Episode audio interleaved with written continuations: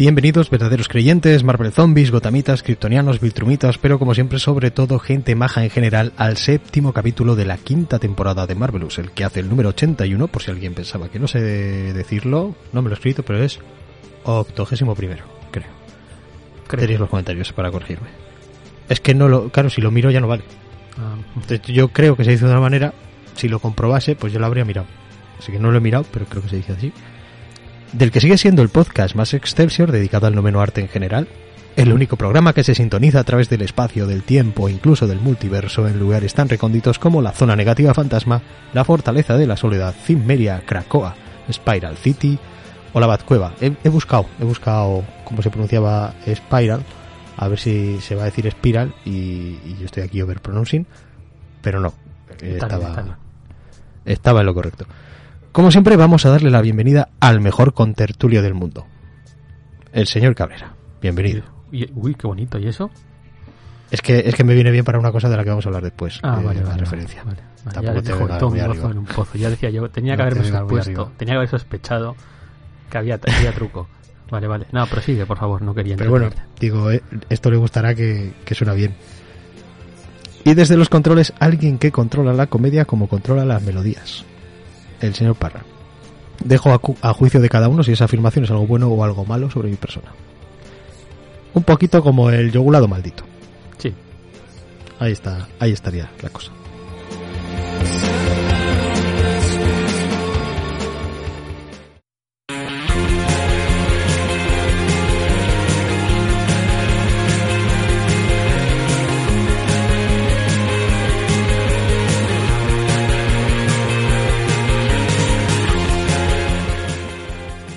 Empezamos el año un poco tarde, pero empezamos el año, al fin y al cabo, con uno de esos programas que tanto nos gustan y también nos vienen a la vez Sí. de mini reseñas.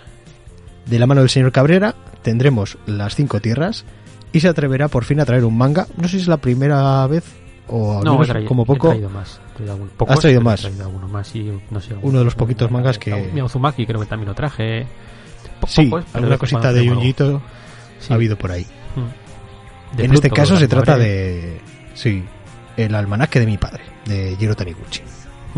Por mi parte, en mi línea de lecturas de fondo de armario o fondo de balda según se mire, traigo Superman y Batman, los mejores del mundo, y Superman Brainiac, que me sentía yo ahí un poquito con ganas de movidas superheroicas. Y espera un momentito que desde Control me comunican que eh, en el último momento ha entrado algún algún tema más, con lo cual Sí, va a engrosar eh, el programa de hoy. Sí, porque una de las cositas que traía en- entre las grapillas, entre, entre previews, pues se ha, se ha desplazado a, afuera, pero luego voy a explicar por qué. Fue porque la última vez que hice esto me echaste la bronca, así que luego cuando, cuando cuente qué es lo que es, seguro que lo, que lo entiendes. Voy a contar también por qué estaba en un sitio y lo he movido a otro y qué es lo que pasó la otra vez, y seguro que te hace mucha gracia. ¿Quieres dejarlo como sorpresa hasta que Va hasta a, que ser, lo va a ser la primera de las tres cosas que ah, después de las grapas, así que tampoco va a tener que esperar mucho tiempo. Muy bien, pues después de unos segunditos musicales, antes de estas cuatro mini reseñas y la mini reseña sorpresa del señor Cabrera, vendremos con Marvelous Previews, esas grapitas del futuro pasado.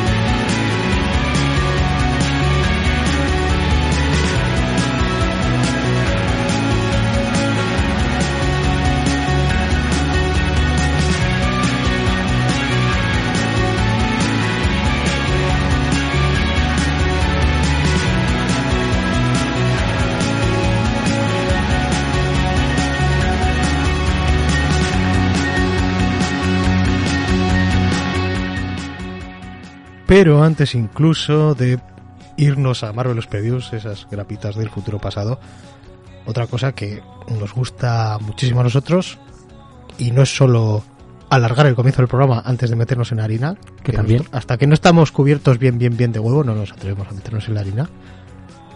Pues esas disculpitas y, y ese tipo de cosas disculpitas por un lado de la tardanza del anterior programa este. Sí, nos hemos tomado vacaciones navideñas largas. Largas, casi de verano, casi casi. Sí, sí, Lo sentimos, eh, no haber estado ahí más pronto, pero bueno, más vale tarde que nunca.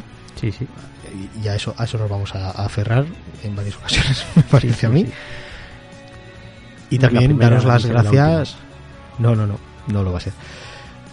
Pero bueno, no- la intención siempre es, es buena y, y- y hacer más de lo que somos capaces de hacer. Y mejor de lo que somos capaces de hacerlo. Dar las gracias por, por la acogida de- del anterior programa que le supuso a Cabrera bastante curro, bastante currado lo llevaba. Y pues os habéis hecho eco en varias redes sociales, os habéis acercado a mí digitalmente para comentarme que ese último programa, el dedicado a Hellboy, el anterior a este, pues para muchos que era uno de los mejores, que si era el mejor, que el mejor en muchísimo tiempo. Así que, pues gracias por vuestras gracias, porque es un poquito... No es por lo que hacemos esto, pero es algo que, que nos ayuda a, a seguir. Sí, sí, sí, la verdad es que sí, muy, muy, muy agradecido y de hecho me ha animado a. me ha motivado a, a ponerme con esos otros programas también a futuro que sé que van a llevar mucho curro, ahora a corto plazo no, pero. pero sí, sí, motivado, motivado. Ujú. Y no sé si tienes algo más que decir o vamos al temario. Yo más que nada voy a haber dicho que muchas gracias a todos los que hayáis escuchado el programa y que les haya gustado, pues más agradecimiento que ese eh, no, no hay. Y además, pues también un poquito lo que dijiste al final del programa, que si conseguías que alguien se acercase a ello, Sí, sí, y sí. alguno de los comentarios iba en esa, en esa línea, Pues- que, pues que le venía muy bien para, para adentrarse y, y pues entonces doble alegría y doble... Sí, sí, sí, ya insisto, digo, yo con eso, con que alguien se haya acercado a, Sí. a la franquicia, pues yo con un canto en los dientes, de verdad. Muy bien, tampoco es que fuera una franquicia que nos haya descubierto de Cabrera, también hay que decirlo. No, no, no, no, no, no, no, no me refiero a eso, pero, yo Pero, que alguien hay- que igual pero es una franquicia que le viene bien una, no- una pequeña guía. Sí, pero me refería más bien, ya sabes que evidentemente no, no es desconocida ni mucho menos, pero bueno, que alguien que no se haya acercado nunca a ella, por yo que sé, Mm. pues por miedo escénico o por lo que sea, si le ha animado a acercarse aunque sea a alguno de los tomos, yo con eso, vamos, e- esas son mis mi recompensa. Muy bien, yo tengo alguna cosita más que agradecer, pero por no dilatar esto, solo voy a dar una pista a modo de ráfaga musical para adentrarnos en lo siguiente.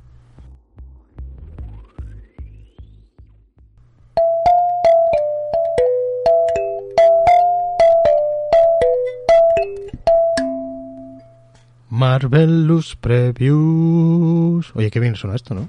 Sí, en- han, han creado un monstruo. Esto suena, esto suena muy bien. Luego, luego lo explico, luego lo explico porque creo que ya tenemos que ponernos a hablar un poquito de. ¿Esto es un programa de, de dos señores con barba o es un programa de cómics? Un poco las dos cosas, pero Las dos vamos cosas, sí. ya de cómics. ¿Qué nos trae, señor Cabrera, en estos cómics del futuro pasado, que para ti es el pasado presente también, pero para nosotros es el futuro? Qué bonito Eso. queda todo eso. Siempre Sí, lo cuentas. sí, y qué bien pensado y qué bien preparado. Sí, sí, sí, muchísimo. Pues mira, pues tres cositas muy, muy rápidas. Eh, la primera, eh, Hellblazer, que ya la ha traído dos docenas de veces, pues bueno, pues sigo insistiendo, ya ha terminado esta iteración de las andanzas de John Constantine, ya sé que me repito más que el ajo, pero pues no me voy a cansar de repetirlo. Creo que es el mejor bueno, cómic Que no hables de John Constant, que no pase eso, ¿eh? que no Sí, hay un sí, programa, ¿verdad? un programa que no hables de John Constantine o Hellblazer Sí, o alguna referencia o algún autor que haya estado ahí, ¿eh? Correcto, correctísimo. Bueno, pues eh, la etapa de Simon Spurrier y, y lo que queda al final acabó llegando a su fin. Insisto en que creo que se trata del mejor cómic americano del año pasado y bueno, pues me da mucha pena que haya terminado. De hecho, el final no parece un cierre de etapa clásico de, de Hellblazer, sino más bien un cierre de arco argumental, un, un punto y seguido más que un punto y aparte. Porque si bien es cierto que las tramas que empezaron se cierran, es decir, no queda la- nada abierto, sí que es verdad que los personajes, todos esos personajes secundarios que había creado durante esta etapa, pues se quedan un poco colgados. Entonces, eh, sí que se cierran las tramas, pero se ve que podría haber ido a más y es una pena que no haya sido así el caso. Y de hecho, hace poquito eh, Simon Spurrier comentó que de haber seguido su siguiente arco argumental iba, iba a llevarse a Constantine a, a los Estados Unidos y teniendo en cuenta lo que pues Spurrier ha hecho con, con, con esta etapa, ¿no? El, el, el, uso que ha hecho del clima político-social en, en, la etapa, en este caso británica, pues viendo cómo están las cosas en Estados Unidos, pues es una verdadera pena que no vayamos a ver eh, estos, estas historias y se queden un poco en el limbo, ¿no? En, en la biblioteca de Lucien. Eh, es una verdadera lástima, pero, pero bueno, a ver si ECC nos trae nos trae dentro de poco la etapa la etapa completa no sé si la publicará en tomitos o al final igual hace lo que está haciendo con las etapas posteriores a Constantine pero que no están dentro de Vértigo que es este sí. intentar sacarlas con el mismo formato que ha recopilado todo lo demás entonces bueno son 12 números más un especial más una grapita de la serie de los libros de la magia que habría que incluir pues a lo mejor lo saca todo en un, en un tomo con ese mismo formato, no, no sé lo que hará. En cualquier caso, cuando, cuando se, cuando, cuando lo publique, que seguro que lo hace, eh, yo creo que le dedicaremos como mínimo reseña más larga y, y yo te invito a que te lo leas para, para, para poder dedicarle un programa.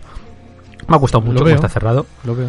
Me ha gustado mucho cómo está cerrado, cómo cierra las tramas, cómo eh, cierra todo este tema que estamos comentando en los programas anteriores, que trataba sobre ese orgullo británico, como iba carcomiendo un poco a los personajes, ¿no? Y se creaba cierto clima social de racismo, todo esto mezclado con la magia y demás. Está muy bien cerrado, está, está muy bien cómo cierra la trama, está muy bien también cómo explica la aparición de este John Constantine como hombre fuera de tiempo, ¿no? Que recordemos que venía del pasado al presente, ¿no? Eh, no eres el Constantine, el Constantine como viejo la de la etapa de la etapa de, de Vértigo, sino que tenemos un Constantine muy de muy de los 80 y de los 90 en, en la época actual, muy descolocado con las nuevas normas sociales, que eso también pues daba, daba bastante juego. Y me parece que está, está muy bien cerrada la trama y, y, ya digo que me ha gustado, me ha gustado mucho. Muy recomendable. Desde luego. Por lo menos por tu parte. muy recomendable y mucho recomendable. Y mucho recomendable, correcto. Bueno, pues como has dicho, eh, igual cuando, cuando llegue a estos lares, pues igual, uh -huh. igual hacemos reseña tubo. Sí, sí. Sí, la verdad es que me la, me las, a mí me las has vendido muy bien, seguro que a más gente. Tendríamos que montar una tienda y hablar sí, ¿verdad? de los cómics que tuviéramos en la tienda y, claro. y que los compraran todos. Claro, claro. Y paso tres beneficios. Y los que se vendieran menos, hacer una reseña y decir, el mejor cómic del mundo. Sí, sí.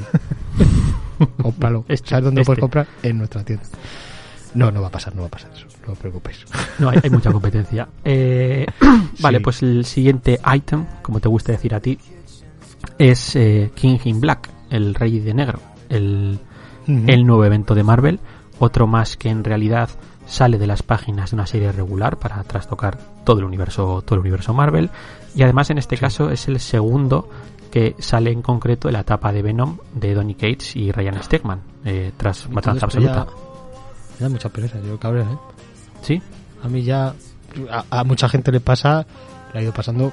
En plan, llega a un evento y dice hasta aquí. Hay gente que igual fue. Eh, incluso podría ser con Civil War o con lo siguiente. Yo ya. Esto yo ya. Ya. Una persona muy mayor. Son muchas cosas. Y. El evento al año va a trastocar todo, tal, no sé qué pues bueno, 20 es, años son 20 eventos, 20 veces lo mismo es, y, es, y, yo ya... Es porque te has hecho ya un señor me mayor. Me da un perezón, sí, sí, sí. sí me da un perezón si, si tuvieses un poco más de, de, de, de, sentido común te darías cuenta de que esto no es más que un arco argumental de tal puede ser, una tal serie ser, regular. Que, tal y como me lo envuelven, pues a mí que no, la sacan fuera. me gusta con ese papel. Lo que tienes que hacer es pasar de los tie-ins y leerte solamente la serie en caso de que te interese la serie. Eh, ya, esto ya. iba a contar después. No, si lo peor es que siempre te da una curiosidad ahí. sí, pero, pero lo que quiero dejar claro es que no tiene sentido acercarte a esto si no te estás leyendo la etapa de Venom de, de. Gates y Stegman. O sea, es, es, que es un arco argumental sacado fuera. No, no, es más que, no es más que eso, es una herramienta de marketing, lo cual no quiere decir que el arco argumental en sí y por lo tanto el evento en sí pueda estar bien, al margen de todos los tie-ins y demás, que es, que es lo que es lo interesante, ¿no? Entonces, sí, sí, cuéntanos. Entonces, bueno, pues decía que si bien Matanza Absoluta eh, fue un evento más contenido, ¿vale? Más dentro del... O sea, fue un evento, pero estaba más contenido dentro del mundo de Spider-Man, ¿vale? No, no, no tuvo ramificaciones en el resto de, del universo Marvel. Este Rey en Negro ya sí, sí que las tiene. Eh, ya es un evento más tradicional, con tentáculos extendiéndose por todas las series regulares. Tenemos miniseries, tenemos one-shots, con personajes tan diversos como Thunderbolts o Namor, que no tienen mucho que ver con, con Veneno. Eh, yo decir, pues lo que ya decía antes, que a mí la serie principal me está, me está gustando, o sea, lo que es la miniserie evento me está gustando, lleva dos números publicados, pero sí que es cierto que quizás el número de tie una vez más, es bastante excesivo y además eh, destacar pues que son bastante intrascendentes en los momentos que se están publicando, no, no son demasiado destacables, pero lo que ya hemos dicho otra media docena de veces, eh, igual cuando termine eh, el evento, pues hacemos un poco como Empire y como dice cuando, cuando se termine de publicar la Empire y lo comentamos muy por encima, pero bueno, la principal creo que está muy bien. La trama viene, insisto, de la serie de Veneno, que está muy guay. A mí la serie de Veneno de, de Kate Sistema me está gustando mucho. Si sigues esta serie, pues este arco argumental eh, es a lo que se dirigía todo desde el principio, así que pues es un must have. Pero si no estás siguiendo la serie de Veneno, bien porque empezaste y no te gustó, bien porque no te interesa, pues esto no es recomendable en absoluto. O sea, insisto, es un arco argumental de la serie que en lugar de quedarse en la serie le han sacado fuera para convertirla en evento por, por, por, por, marketing, si es evidente, para vender más TVOs. Eso no quiere decir que la serie principal sea, sea mala por ello. O sea, la serie principal es la continuación de lo que nos estaban contando en la, en la regular y al que le esté gustando, pues seguro que le gusta, porque muchas veces lo que pasa eh, es que cuando pasa esto, esto igual es una percepción mía, ¿vale? Pero muchas veces lo que pasa es que cuando ocurre esto que estoy contando, de cuando sacas un evento, una serie principal, lo sacas fuera para mm. hacer un, evento principal Marvel, pues queda muy deslucido, no, no, no da la talla. Sin embargo, tanto la de Matanza Absoluta como este eh, El Rey en Negro, a mí personalmente me, me parece que es muy continuista. Quizá porque no da demasiadas concesiones a aquellos lectores que no estuviesen siguiendo la serie de Veneno por eso ya, que es igual un poquito el pie del que cojean este tipo de ejercicios cuando eh, se supone que debería ser un arco argumental de la serie, pero también lo va a leer cualquiera que no sepa de qué va la serie, y entonces hay que dárselo machacadito y... Claro, pero en este caso, y, en este, caso, este caso como en el anterior, no, no lo hace, sigue mucho las tramas que estábamos viendo antes en la serie de Veneno, y si no las llevas al día vas a estar un poco perdido. La ventaja, pues que no no pierde calidad, ¿vale? No, no tú estás siguiendo la serie que, que mantiene el nivel de la serie. Exacto. Mm. Y a mí personalmente, me, por lo menos los dos primeros números que están, llevan publicados me están gustando. De los tie-ins, de momento he leído alguno, pero no, no, no he visto nada destacable. Igual más adelante sale alguna cosa interesante, pero de momento me quedo mm. con la serie regular y, ya. Bueno, la serie regular. Si son descartables, es mejor noticia que, que sean imperdibles, también te lo digo, ¿eh? Bueno, depende. A mí no me importa. Quiero decir, si son buenos, es bueno que sean buenos. Lo que pasa es que habitualmente no lo son. Pero si fuesen buenos. Muy bien. Pues hasta aquí tendríamos el Rey Negro. Correcto. ¿Te queda un tercer ítem en la cesta? El amigo Null, sí. Tendríamos el tercer y último amigo Null. No, Null. Me has dado pie ahí, ¿eh? Me has dado pie. Sí, Null. No, es que la, la K es, es muda. Eh, podrías aprender un poco, un poco de la K. Tú también. K es muda, entonces si la K es muda es la A. sí. Vale, siguiente ítem de la cesta. Eh, the Picture of Everything Else. Eh, ¿Qué es esto? Bueno, por partes. Estoy muy a tope con el sello Nightfall de, de Vault Comics. Hablé de ello, de, este sello hace, hace unos meses en el programa de Halloween, donde hablamos de, de, The Plot y también recomendé Black Stars Bob, que por cierto se ha anunciado hace poquito que la va a traer Hydra. Ya dijimos que Hydra está empezando a publicar algunas cosas de Vault el año pasado. Y, parece que va a seguir con ello. O sea que me alegro muchísimo. A ver si nos sigue sacando las cosas de este, de este sello Vault. Creo que eso, eh, fue un poco tu, tu previsión de Piston y Sololo de que, que Hydra eh, seguramente traería, traería acabaría trayendo este material. Sí, sí, y, y, me alegro. Mira, a veces no me alegro de acertar, en este caso me alegro de haber acertado. Tampoco era difícil, ¿eh? quiero decir que no, no me preguntéis el número de la lotería. Eh, bueno, el caso es que hace poco empezó también a publicar de, de Autumnal, que es, también una serie, una miniserie de terror que está muy bien, es genial, me está gustando mucho y, y acaba de salir también la primera grapa de The Picture of Everything Else, que es eh, esta obra que voy a comentar ahora. La de Abtunal no, la traje en su día, eh, lleva ya cuatro grapas publicadas, ya estoy esperando a que termine, igual cuando termine me da por, mencionarla, porque también me está gustando bastante. Entonces, esta de Picture of Everything Else es una obra con claras referencias al, Dorian Gray de, Oscar Wilde, y insisto en que me ha gustado mucho. El guion es de Dan Waters, que si no voy errado es el que se ha encargado de la última etapa de, Lucifer, y los dibujos son de Kishore Mohan, o, em, o Mohan, no sé cómo se pronuncia este nombre, lo siento. Eh, la obra está ambientada en París eh, a finales de 1800 en la que pues un par de pintores bohemios entran en contacto con un misterioso pintor extranjero que tiene la capacidad de influenciar en la realidad a través de sus cuadros, a través de, los, de sus pinturas, es capaz de eh, interferir en la propia realidad. El dibujo es muy, muy estilizado, recuerda mucho al de los hermanos Fabio Moon y Gabriel Va, pero con en el color tiene toques de acuarela y ya digo que me está gustando me está gustando mucho. Está está muy chulo es una obra de corte de terror gótico podríamos decir en el que pues estos dos eh, artistas bohemios conocen entran en contacto con este extraño individuo y cada uno de los dos a partir de aquí va vamos a ver eh, se separan sus vidas por así decirlo y al de un tiempo se vuelven a juntar con mm habiendo estado en contacto con este buen, buen señor. Entonces, pinta muy bien, eh, me parece que es una obra muy, muy interesante.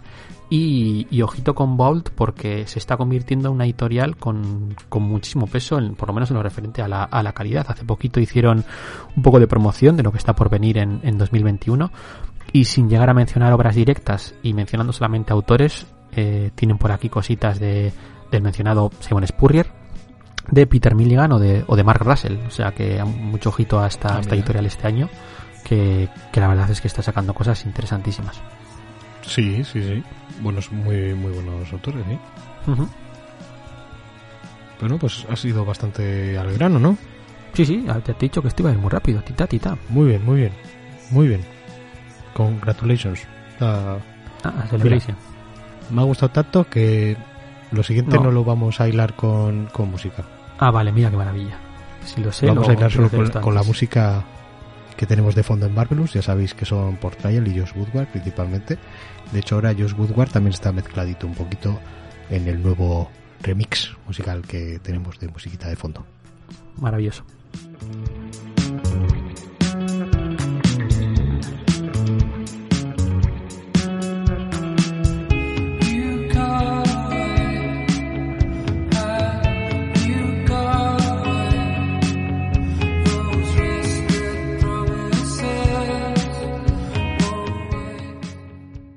Con las mini reseñas. Debería ir yo, no sé si os dais cuenta en el momento en que escucháis el programa, pero intentamos saltearnos el uno al otro para que no os canséis mucho de la voz de uno y, viceversa. Pero en este caso, como Cabrera me ha hecho el Free Flash y me iba a traer dos cosas, me ha traído tres, para que me quede yo inter, intermiddle, pues tendrá que empezar él ahora también con las, con las mis reseñas, luego yo, luego él, luego yo y acabaría él. De todas maneras, eh, como he dicho antes, ya habéis o escuchado eh, la Kalimba. Esta Kalimba es nueva. Eh, es una bastante mejor que la del Tiger. Luego vendrá alguna rafaguita más, me dejarás. Qué maravilla. Cabrera ya, ya había visto esta sorpresa. Y es que, pues, más cositas que agradecer teníamos al señor Gonzalo López Delgado, que me la mandó de regalo. Como vio que no me la terminaba de pillar yo y me quedaba con la de Tiger, dice, este vago por no comprársela no va a pillar la buena. Y me la ha regalado él con, una notita de para darle más profundidad al programa, creo que dijo. Pues sí, muchísimas gracias. O sea, no somos de aceptar estas cosas, pero entendemos que quien quiere regalar algo le hace más ilusión que aceptes ese regalo a que diga, no, no, no, que, quédatelo tú. Así que, pues muchísimas gracias. Había, había un clamor, tú lo sabes, un clamor de la gente que, que, me decía, sí, sí, a tope con la calimba, ese es el Tao, ese es el camino, es lo que tienes que hacer. De hecho, píllate la buena, me decía la gente, píllate la buena, que, que, que vas muy bien, vas muy bien. no hagas caso de, de voces que oyes por ahí vas muy bien con lo que estás haciendo. Correcto. Yo, hay comentarios por ahí, es un clamor. Bueno, pues eh, seguiremos teniendo entradillas de Kalimba y incluso prepararé nuevas ahora que tengo más notas. ¿Cuántas notas son? Son un montón, ¿eh? Son un montón de notas, ¿eh? La otra tenía cinco, pero que eran tres. Por cada una que... tengo dos, dos escalas enteras. Por cada una que tocas yo pierdo un punto de cordura, que lo sepas. Muy bien, muy bien. Bueno, pues para que recuperes un poquito de esa cordura, te dejo ya entrar con, la primera de las, de las mini reseñas. Perfecto. Bueno, pues mira, pues voy a empezar con, ese item que tenía en... La reseña sorpresa. Entre las grapas y, y he decidido moverla afuera. que si sorpresa no la trata- pongo en el título, ¿no? Del programa. Se trata, bueno, no, si es una sorpresa para ti, tampoco pasa nada. Ah, para no mí. nada, Ah, no es nada extraño. Gracias. Eh, se-. Sí, ¿verdad? Se trata de, de Reckless. Reckless, no sé si te suena, igual te estás preguntando qué es esto de, de Reckless. Eh, Sí me suena. Si te digo Pero que es la nueva obra... de ello, terminaré de, de pillarlo. Sí, sí, si te digo que es la nueva obra de Brubaker y, y Sean Phillips, pues yo creo que ya, Oh. sin decir mucho más, ya te interesa. Sí, al- algo habré, algo habré visto por ahí, algo habré visto Sí. por ahí. Y incluso se habrá mencionado por aquí, ¿no? Sí, sí, sí, creo que la mencionamos. De hecho, cuando hablamos precisamente de Pulp, que es la anterior obra de ellos, Claro, creo, que, creo que la mencionamos, dijimos cuál iba a ser la siguiente obra de estos Eso dos es, autores. Eso es. Bueno, o tres autores, porque una vez más Jacob Phillips, el hijo de Sean Phillips, es el que se encarga de, del color. el color. Y, y hablé de que sería una serie de, de novelas de novelas gráficas. Como el anterior, eh, la vez que hablamos de Pulp, creo que lo metí entre las grapas. Pero claro, Sí, es verdad que no es una, que no es una grapa, es, es un, es un era un tomo. prestigio. Entonces sí, un poco. Era una, como te gusta a ti llamarla, una grapadura. Rapadura. rapadura. Entonces, en este caso es incluso más, porque es un tomo de, de 140 páginas, una cosa así. Pues no estaba seguro si mencionarlo en grapas, pues al final pues he decidido sacarlo, sacarlo fuera. Creo que tiene sentido. Sí, no. muy bien. No te me vas a enfadar mucho. No, no, no, no me enfado yo nada. ya es que soy- tengo un carácter súper afable. Me alegro. Eh, el caso es que el, el propio Brubaker en el texto que incluye en la obra desarrolla esto un poco más. La idea no era en un principio que esto se publicase en formato novela gráfica, sino que la idea era pues fuese su siguiente obra siguiendo pues el estilo de sus todas sus obras, ¿no? Publicándose en grapa. De hecho, Sobre eh, todo las, las que hace con la dupla. Claro, eso es lo que te iba a decir, que pocos autores habrá que mimen tanto el formato grapa como Brubaker y Phillips, ¿no? Con todos estos artículos Sí. y, y dibujetes que incluyen en las, en las mismas y además avisan y cumplen que no serán incluidos en las recopilaciones en tomo. Eh, haciendo un poco, pues que motivando al lector a, a que, A que pille la grapa. a que compre la grapa en lugar de esperarse al tomo. Pero bueno, pues este Esto año tú de momento lo has leído. ¿Y esto ha salido en grapa o en tomo? esto salió directamente en tomo. Eh, ahí quería llegar. Ah. a salir directamente en formato novela gráfica, sí, porque debido un poco a la pandemia y pues no veían Mm, claro, claro. con las tiendas Que cerrando tuviera que ir tantas veces la gente a la tienda y ese tipo Exacto, la, la distribución herida de muerte también, pues una serie mensual no iba a poder publicarse de forma más o menos regular, pues decidieron tirar por el formato en novela gráfica, es decir, sacando directamente el tomo completo, que además les da ciertas libertades, pues porque no tienen, aunque esté dividido en capítulos, los capítulos no tienen que tener una duración básica y demás, Sí, es un claro. formato que les da cierta libertad también, y además ya han anunciado, de momento va a ser una trilogía, cada una de ellas contando un caso de este personaje, ahora entraré a- a- al personaje en sí, eh, eso sí, las tres independientes entre sí, ¿vale? Como Tres, tres casos del, de este Regles. ¿Tres trilogías o tres, tres novelas gráficas? Tres, tres novelas gráficas, de momento. Ajá. Pero es que además vale. la idea es sacar las tres en este año. Es decir, la primera salió en, Ah, en mira. La idea es que la segunda salga en abril. De hecho, ya está anunciada para, para abril. A ver si son capaces de cumplir. Espero que sí. Y la última saldría a, a finales del año. Entonces, está. ¿Cu- ¿Cuántas está muy bien. páginas has dicho que...? Sí, una novela, pues como si fuese la típica, la típica recopilación de tomo de 5 o 6 números. Eh, son entre Ujú. 130 y 140 páginas. No, pues bastante, bastante trabajo para ambos. Sí, sí, por eso, por eso lo digo. A ver, me imagino que llevarían trabajando ya tiempo Sí, en esto, pero bueno, aún así, pues eh, se agradece. Eh, de momento tenemos esta primera, ya, ya publicada, que se titula directamente Arrecles. El resto van a llamarse de otra forma y luego el subtítulo de Arrecles Historia o algo así, o no Ujú. recuerdo cómo lo ponía. Esta primera se titula directamente Reckless. Y pues bueno, pues como de costumbre en estos autores, es su propia versión de algún subgénero popular. En este caso, la inspiración son pues las novelillas pulp baratas entre comillas tipo hardboiled de los años 70 sobre todo. Y quizás la principal referencia, el principal referente, además confeso, eh, dicho por los mismos autores, sean precisamente las novelas de Parker de Donald Westlake, alias Richard. Stark, de las cuales pues hace unos años el, el grandísimo Darwin Quick hizo, Sí, hizo cuatro adaptaciones maravillosas. Aquí las tengo aquí detrás. sí, correcto, ahí, ahí las veo.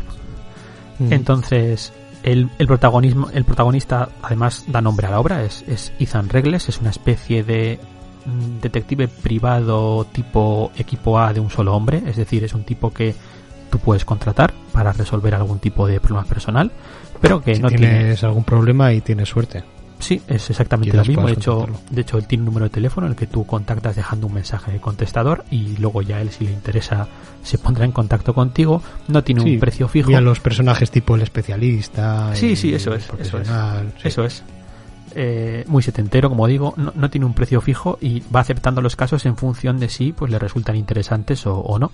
Casos que van desde encontrar a un familiar perdido, mediar en un secuestro, dar un susto a, a alguien que se lo merezca, eh, uh -huh. este tipo de cosas. Entonces, además este Reckless tiene una particularidad y es que debido a un incidente pasado ha perdido su capacidad de sentir. De sentir no físicamente, como el protagonista de Sleeper, que también es una obra mm. de ambos, que tenía esta característica. En este caso es eh, su capacidad de sentir emocionalmente, ¿vale? Es, es un tipo que la empatía. ha perdido la empatía, por así decirlo, eso es, y, no se puede sentir ningún tipo de, de emoción.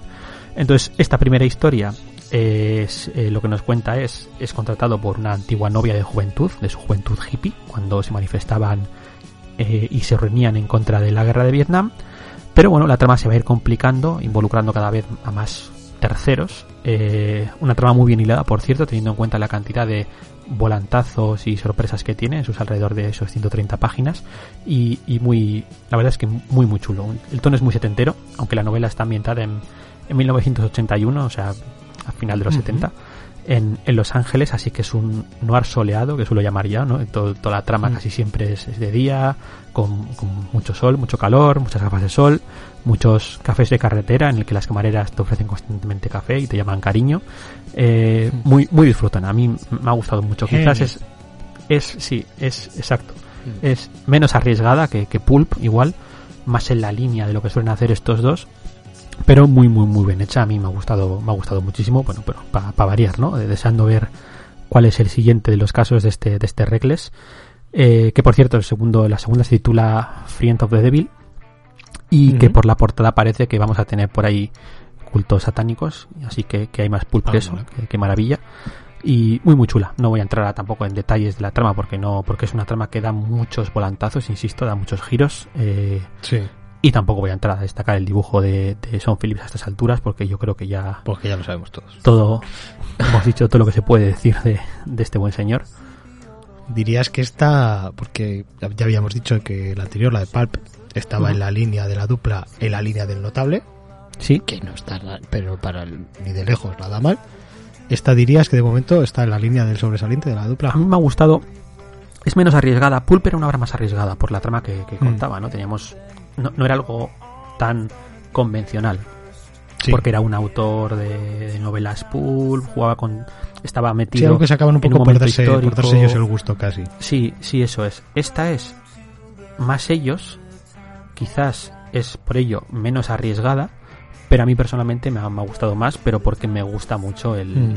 El- el- los géneros que estos, estos buenos señores tratan. Entonces, Sí, ah, yo la he disfrutado más. Es probable que la otra sea mejor obra. Yo creo que la otra es una obra más trabajada, pero yo he disfrutado más porque es una obra tío que es una obra muy disfrutona. A mí me ha gustado mucho.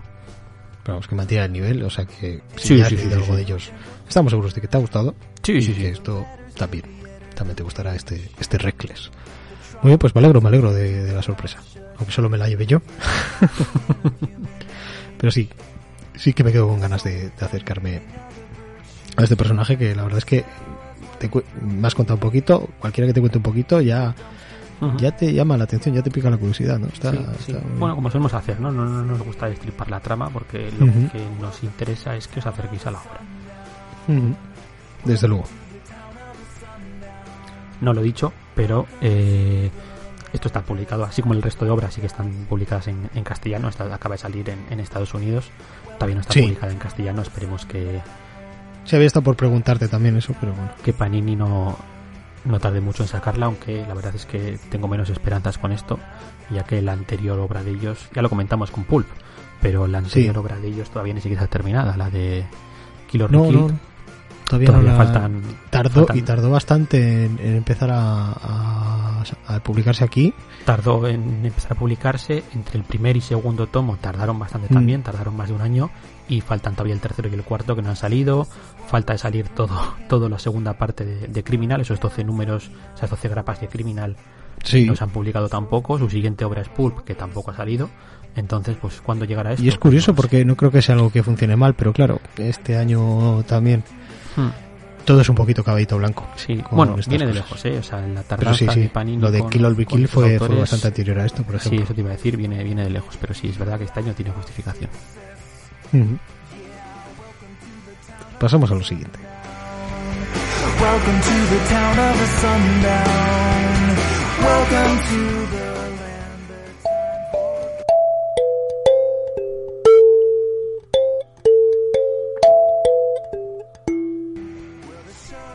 Qué bonito.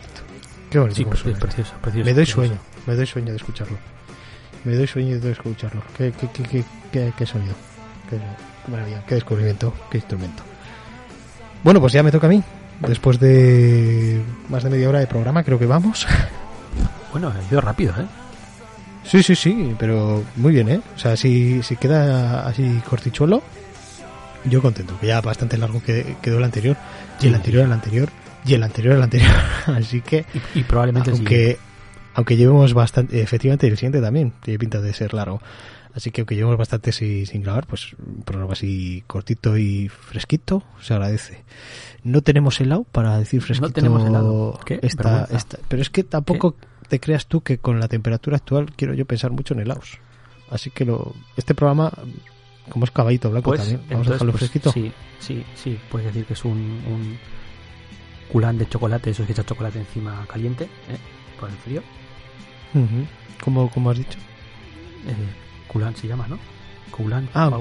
Un- sí, Ah, así. perdón, perdón. Pero es que- también, hablas, también hablas francés, es que no lo sabía usted. Perdóneme, perdóneme. Joder, qué culto el, eres. el- poliglotismo es una, es una afección Sí. que tengo, tengo yo muy, Sí. muy, muy enraizada. Sí, sí, perdona, eh, perdona. Es que, joder, debes sentirte... eh, Y creo que era un, un malo de, de Dragon Ball también. Sí, también, también. Familia Freezer o algo de eso. Bueno, pues avergonzarás sí, a una persona tan inculta como yo. Eh, te pido perdón, eh, te, te pido perdón. El, mejor, el mejor contertulio del mundo. El mejor contertulio del mundo, que era una referencia a lo que viene ahora mismo, que es este Superman, Batman, los mejores del mundo. Que hace referencia a la serie de World's Finest, que se traduciría realmente, literalmente, así. Lo, lo mejor de... Sí, de- es un poco más elegante. En, en, en Warfind es como más elegante la forma de decirlo, pero sí, básicamente es eso. Sí, queda más, queda más quedón Sí. en inglés. Sí, Los mejores del mundo eh, queda como muy... queda muy fucker. Pues, Sí, efectivamente, efectivamente. No quería Sí. decirlo con esa palabra, Sí, pero en plan de, hemos venido aquí a, a molar. Bueno, pues en esta en esta historia de, de tres números, de bueno, esto ya sabéis que es de, de lectura de, de fondo de fondo de armario, de fondo de, de fondo de balda, es del año 1990 y se siente incluso anterior porque creo que tiene alma de, de atemporal Hmm. y lo consigue, ¿eh? lo consigue bastante bien. No, no parece un copy de principios de los 90, pero también se puede leer ahora bastante, bastante bien. Ha aguantado bastante bien el paso de estos ya más de 30 años que tiene, tiene el cómic que traemos hoy con guion de Dave Gibbons, curiosamente, pues en la época incluso tener a Dave Gibbons eh, como guionista, sí, sí. que además al de poco, tal y como vimos en el programa anterior, eh, haría esta cosita de Aliens con, con el bueno de Mi- Miñola. Alien Sal- Salvation. Mm, Creo que fue, pues no sé si dos o tres, creo que era del 93 o así, ¿no? Esa, Sí, del- sí, sí, claro, es del 90, 92, 93. Sí, sí. Ujú, repetiría, repetiría papel. Y en el dibujo tenemos a, a Steve Ruth. Creo que es uno de los primeros cómics que leo de Steve Ruth, o, y por lo menos seguro, estoy seguro de que es el primer cómic que leo de Steve Ruth, siendo consciente de, de que estoy leyendo un cómic quién es, dibujado por él. Efectivamente. Y, y me ha ganado más por el, por el dibujo, fíjate. el-. Me ha gustado mucho. Me ha gustado mucho. Eh, las representaciones de, de Superman, de Batman, de Clark y de, y de Bruce eh, me han parecido muy, muy icónicas, muy clásicas y, muy reconocibles eh, en cada uno de, de- las facetas de los personajes y también eh, cualquiera de los, de los secundarios o los antagonistas, que en este caso tendremos a Alex Luthor y al Joker. Vamos a ir un poquito con la historia, eh, que tendrá como escenario a Metrópolis, a Gotham, como no podría ser de otra manera, y entre, entre una y otra, pues a mitad de camino, el orfanato de Midway. todo, todo con los nombres que Todo, vienen todo está hilado. viene muy bien. Y el tema de la orfandad es un poquito un, un leitmotiv dentro de, Hmm. de la obra, porque recordemos que ambos protagonistas no dejan de ser huérfanos. Que yo al principio lo estaba pensando, digo, sí, Batman sí. Y, y Superman, claro, tienes tan tan arraigado el tema de Jonathan y, y Sí. Marta que te olvidas de que son casi bueno, casi te olvidas de que son sus, sus padres adoptivos. Aunque es algo súper evidente porque el hombre viene de otro planeta. Es que es Sí, huérfano sí, sí. de padre, de madre y de planeta incluso. Pues tenemos estos dos huérfanos y claro, con un orfanato en el, en el escenario, pues se involucran mucho dentro, dentro de esta trama en la que eh, Luthor y Joker intercambian ciudad. Luthor tiene unos negocios que quiere hacer en Gotham y también están relacionados con este, este orfanato. Me dan ganas de llamarlo orfelinato, ¿eh? que me, me gusta mucho esa palabra también. Paki, Paki Brewster yo creo que decían orfelinato. Puede ser, sí. Bueno, Es que no me acuerdo ya. o en Annie. en, una, en una de las dos. La cuestión es que Luthor tiene unos negocietes que, que hacer en Gotham y Joker pues le dice que, que a él le gustaría irse un poquito de vacaciones a Metrópolis también. Entonces, mm, no de muy buenas maneras, pero sí que se intercambian un poquito las, las ciudades de estos villanos. Y este Superman y este Batman que están en un momento bastante primerizo, o sea, no son de las primeras aventuras, ni siquiera es la primera vez que se han encontrado, incluso ya saben la identidad secreta el uno del otro, pero no terminan de ser eh, los mejores amigos, casi que, que podrían terminar siendo después. De hecho, pues Es la los dos típica un pareja. poquito de... Sí, Es la típica pareja de, de- de policías que, que cada uno es de su padre y de su madre, pero eh, se- entiende bien trabajando. los dos tienen reticencias el, el uno del otro. Sí, y- Batman, Batman o- es, es Mel Gibson y, y, y Superman es Danny Glover, claramente. Sí, ¿por qué no? ¿Por qué no? El- hoy en día podría podría ser así, perfectamente. el, el recast de Superman podría ser Daniel Glover. Yo, yo lo vería, ¿eh? Yo, yo Sí. el primer Sí, día sí. ahí en la cola de cine. Eh, y por lo menos, si no, en una de animación la voz. La cuestión es que esa. eh, otro de los leitmotivs un poquito de, de la obra sería esa dicotomía que, que, que nos menciona el señor Cabrera. Es que además es que, pues eso, que Superman es muy día y Batman es muy noche. Y en todas las portadas, yo creo que prácticamente en todas, se refleja esto incluso también, pero muy, muy evidentemente. Que en la parte que aparece Superman parece de día y en la parte que aparece Batman de la portada parece, parece de noche. Y claro, al haberse cambiado sus, sus archienemigos la ciudad, pues ellos también deciden intercambiarse ciudades el uno al otro, porque saben que son el más preparado para enfrentarse cada uno a, a su villano, aunque le saquen un poquito de, de su elemento, que es una de las cosas más, más interesantes de- del cómic, el ver ca- a cada uno en la ciudad del otro con el elenco del otro, porque pues a, al periodista Clark Kent, que va en avión a, a Gotham, pues le recoge del, del aeropuerto el propio Alfred y será un poquito el que, el que le hace prácticamente de sidekick, un poquito, mientras está haciendo sus pesquisas sobre qué está haciendo Luthor en, en Gotham. Y Batman pues, pues tendrá alguna entrevista con Lois Lane y le estará siguiendo Jimmy Olsen pues sacándole fotos a este, a este playboy multimillonario que Claro, viene claro. de Gotham de, de visita a Metrópolis a ver un poquito pues las fincas y, y ver Sí, un poquito negocios. también los barrios bajos también para alguna obra de caridad y ese tipo de cosas es un cómic que es un cómic de, de, de su época, es un cómic de hace 30 años. Es, es disfrutable a día de hoy, pero el lenguaje eh, y la narración gráfica es muy diferente a lo que a lo que tenemos en los 2000 o los 2010 con mucha menos eh, viñeta por página e incluso mucho menos bocadillo por página y te puede, se te puede hacer un poquito pesado, pero merece, merece, me parece que merece mucho la pena. Yo la mayoría de los cómics siempre pienso que, que ojalá los hubiera leído antes incluso. y este, este es uno, es uno de ellos. Hay una, no sé si es dos o tres ocasiones hay unas secuencias gráficas sin ningún tipo de, de diálogo. E incluso voy a ojearlo ahora mismo que lo tengo en la mano. Creo que no tiene ni, ni onomatopeyas. eh, una de ellas es con las que con las que se abre la obra, así que lo voy a encontrar rápido. Efectivamente, no tenemos ni onomatopeyas. Y si estás Si no lo lees rápido y dices, ah, esto no hay texto, paso la página, no. Si te fijas en todo, está narrado de, de maravilla, porque además las expresiones Steve Rudd las lleva muy bien. Sí. O sea, todas las, todas las expresiones de estas, sabes en todo momento cada personaje lo que está sintiendo. Y también otro puntito que tiene es que el color no ha envejecido mal.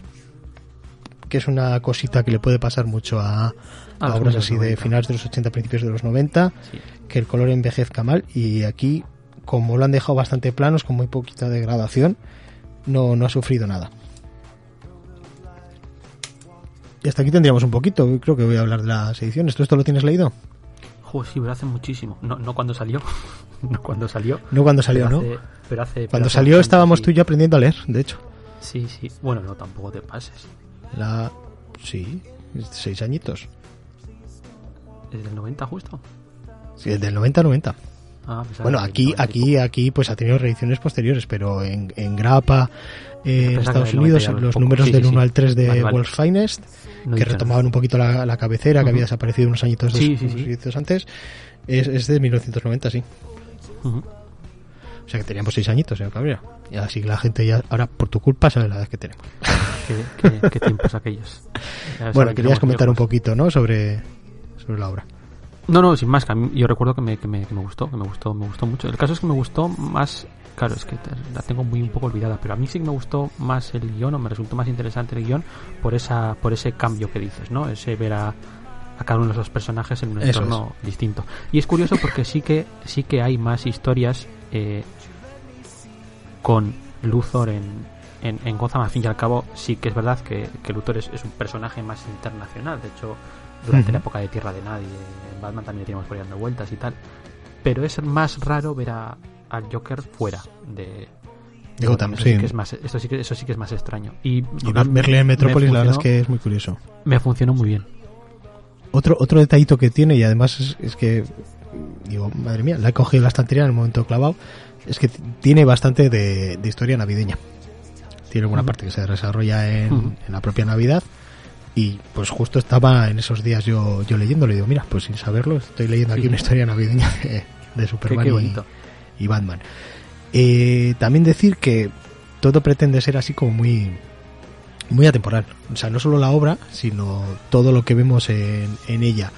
Intenta que no parezca mucha tecnología y así, para que sirva un poquito para que puede pasar, haber pasado esto en cualquier momento. Como decía antes, pues eso, que justo, pues más o menos llevarán unos añitos los dos eh, ya Sí. luchando contra Sí. la injusticia y luchando por la verdad. Yo creo que, yo creo y que ya se han más- encontrado pues tres o cuatro veces, vamos a decir. yo creo que Bueno, bueno, más suficientes como para saber la, la identidad secreta del uno del otro, pero también yo creo que más por haberla deducido que por Sí, también es que por confesión del otro. Tal y como se, llevan aquí al principio de la obra, que al final, pues evidentemente, se terminarán llevando mejor. De- decía que eso va igual más, más en la línea de que de, de intemporal hacia adelante, es decir, que se pueda disfrutar en el futuro. Creo que va más en la línea de pensar que esto podría haber pasado perfectamente en los años 50, ¿no? Que es un poco haciendo referencias a cabecera, de World Finest y, y demás. Sí, sí, sí, sí. Sí, sí, podría ser. Intenta abarcar varias décadas en las que podría, podría haber, haber pasado todo. El Pamóvil, por ejemplo, que aparece también es muy, es muy clasicote. Y sin más, voy a ir a por, a por las, las ediciones. Esto además me. Bueno, en la siguiente es la que me, me animé a leer a raíz de un comentario, así que luego lo, lo comentaré si no se me olvida. Tenemos la de fuera de coleccionable, que voy a mencionar primero. Eh, Superman, Batman, los mejores del mundo. Eh, la editaron hace cuatro añitos eh, por ECC, los que tienen los derechos de DC en, en España. Y lo tenemos en, en formato cartones, son 176 páginas por 17,95. Ujú. Yo creo que está bastante bien. Ujú.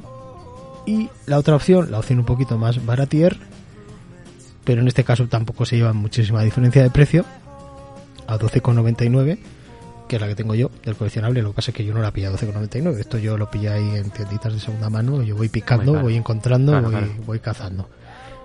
Yo siempre tomándole el pulso a la calle. Eso es cabrera, ya me conoces. Eh, en este caso, mm, donde lo he mirado no me pone el número de páginas, así que muy bien, señor Parra. Pero tiene que tener más porque incluye, pues como suele pasar en el coleccionable, Sí. al final No, no. apenas tiene, ¿eh? Apenas tiene dos o tres páginas con algo de bocetos y, y un artículo. Pensaba, pensaba que tenía pensaba que tenía algo más. Vale, pues serán serán muy similares, serán muy similares Sí. ambas ediciones y la verdad es que tampoco se llevan mucho mucha diferencia de precio la una la una de la otra. No, ni de tiempo. No, esta sería dentro del coleccionable porque además hay varios Sí, claro, claro. el del coleccionable Superman Batman que salió un poquito a raíz de la película de Sí, de Superman Superman Batman. V Batman, Batman V. Superman es el número 16 en concreto, el coleccionable, si queréis echarle un ojo. Y no confundir con esto que, esto que he estado hablando yo es Superman y Batman.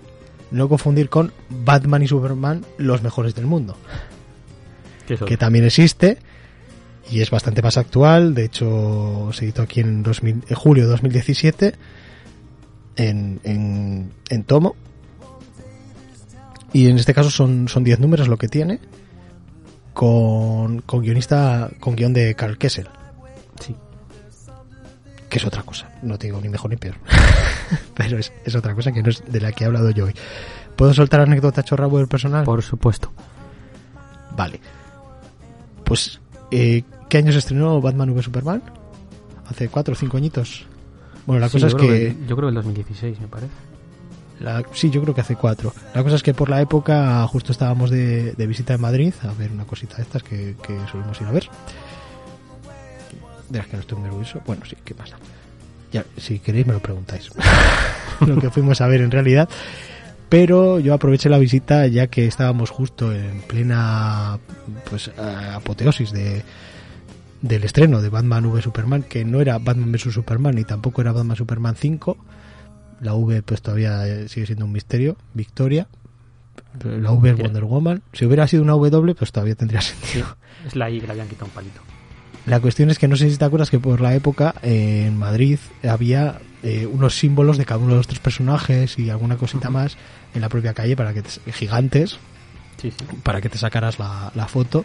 Y también tenían una, una exposición de, de los tres personajes que, que aparecían en la peli y algunas cositas más de, relacionadas con el mundo del cómic pero que principalmente dedicadas a Superman y Batman y Wonder Woman con los trajes que supuestamente los trajes que se habían usado en la, en la película y también láminas y originales de, de cómics en, no recuerdo, en, un- en algún museo. Eh, muchos en Madrid pues en uno de ellos. Y además con la entrada te regalaban la primera grapa de esta. De esta Batman y. Superman los, los mejores del mundo. Y también ahora mismo me acabo de, me acaba de venir el flash a la, a la cabeza dos láminas de pegatinas de el- la próxima película de DC que era Escuadrón Suicida Qué maravilla. anécdota, chorraba. Y cuando he visto, estaba buscando lo de Superman y Batman para comentar las ediciones y he visto esta de Batman y Superman y digo, yo tengo esta, sí, efectivamente. la primera. Sí. Y bueno, pues estaba bien la, la exposición, ¿eh? creo que por el precio merecía, merecía la pena y además te daban un cómic. Oye, adelante con ello. Me leí esa primera grapa, pero no me acuerdo de nada. Ah, bueno, sí iba de que se reunían una vez al año por alguna, algún, alguna aventura que les había salido mal o alguna cosita así. Es verdad. Sin más, pues ya hasta aquí tendríamos Superman y Batman, los mejores del mundo. Como el señor Cabrera. Claro, claro que sí. kick and scream. You'll make me, you'll make me, you'll make me feel so clean.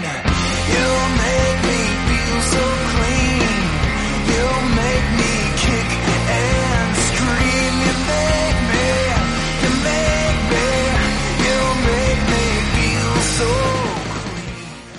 Pues volvemos con otra mini reseña en este mano de Mr. Kaufman. ¿Cuál de las dos obras vas a hablar primero? Pues eh, tengo primero las cinco tierras. si te Las cinco tierras. Correcto, sí, porque así, mira, he Me venido muy correcto. internacional. Entonces, la primera era una obra americana, además muy americana, no solo por su procedencia, sino también por el tema que trata. Y en este caso tenemos una obra europea, también muy, muy europea, ¿no? Estamos hablando de una obra de, de ambientación medieval, que pues europeo. Muy Entonces, las europeo, cinco tierras. europeo. Las cinco tierras. Esto, en los círculos que yo me muevo, ya sabes, de influencers de, reseñísticos del, del cómic y tal, Ujú. lo está petando muy fuerte. Le está gustando Sí, mucho. Sí, sí, eso, Lo está poniendo muy bien. eso, eso he oído, sí, que está, está funcionando muy bien. Entonces, bueno, por partes. El, autores. eh, tenemos eh, guionista Leveling y dibujo de Jerome Yelekulei. Aunque esto es más complicado por un parto, por un parto, por una parte, porque Leveling es en realidad un seudónimo de un equipo de guionistas y porque eh, al dibujo también hay, hay alguna trampa. Entonces, detrás de ese Leveling que he mencionado se encuentran eh, Escrito David. Sobel, Es sí, Llewellyn, con. Ujú. Eh, decía que se encuentran eh, David Saubel, Andoris y Patrick Wong. Eh, Sobel es en realidad el guionista principal, ¿vale? Es, es el autor de otras obras como por ejemplo Arturo, una epopeya celtia, que es, eh, por cierto, Mm. con el propio Lereculey, el de dibujante, que es una obra así, que es un acercamiento al, al mito artúrico desde una perspectiva un poco más realista. O eh, la de la Cosa Nostra, que es, es un cómic sobre la mafia en Estados Unidos, que también está, está bastante guay. Y los Eh, enseguida se dio cuenta de que esto que estaba intentando hacer era como muy ambicioso, con muchas tramas, muchos personajes, luego lo detallaremos un poco más, y pues solo le iba a costar. Entonces, pues cuenta con la ayuda de otros dos autores, Andoris, que es el seudónimo también de la autora Melanie Guillard, más conocida por sus novelas eh, fantásticas juveniles, eh, tipo Young Adult, pero también ha escrito algunos, algunos cómics, y Patrick. Wong, que este es un autor bastante novel, tanto que no he sido capaz de encontrar nada más publicado suyo, creo que esta es su primera obra, pero sí que tiene escritos algunos guiones de cortometrajes y también ha trabajado de, de periodista freelance. Vale. Entonces, me, me has como dicho decía- nombres que podrían ser de cualquier sitio. Has dicho que es europeo, pero ya has dicho el país. sí, es, esto es eh, franco-belga, es un cómic franco-belga. Franco-belga. Sí, sí, sí. puro y duro, clasicote. Sí, sí, sí.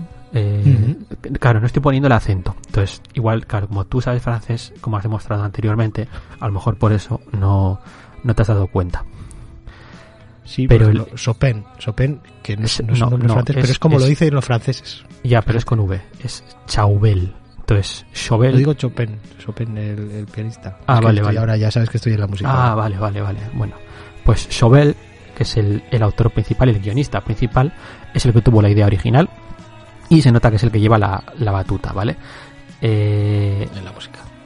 aún así, sí que es cierto que el hecho de que haya diferentes autores y sensibilidades se nota en la obra y creo que se beneficia de ella. eh, el hecho de que tenga más de un autor aquí. Al dibujo Mm. sí que es cierto que eh, Lereculei, o como se pronuncie, lo siento, perdóname la vida, se encarga de, de todo el dibujo al 100% en interiores, pero ya hemos dicho que eh, aquí hay, hay una trampita que por cierto también coincidió con Sobel en el dibujo de Arturo, es el que se encargó del dibujo de Arturo, decía que hay una trampita porque hay un dibujante más, que es Didier Poli, que sale acreditado como director artístico, es decir, el que, se- el que- es el que se encarga del diseño de los personajes, la arquitectura, paisajes Ah, y mira. demás. Y esto no es baladí porque... O sea, tiene un este diseñador bien- por un lado y dibujante por otro. Exacto. Eh, el caso es que este, este Didier Poli es más conocido quizás por su trabajo en, en los TVOs de Elric más recientes, eh, la versión europea, quiero decir, de, de Elric, pero también trabajó en el departamento artístico de Disney, en películas como Tarzán o El Emperador y sus locuras, y también fue director artístico para la compañía de videojuegos de Callisto Entertainment. Entonces, y la conexión Disney es relevante, el propio Sobel la menciona entre las influencias, y es que, y ya entramos en harina, ¿qué es esto? Bueno, pues eh, vamos a hablar del elefante en la habitación y así nos lo quitamos cuanto antes.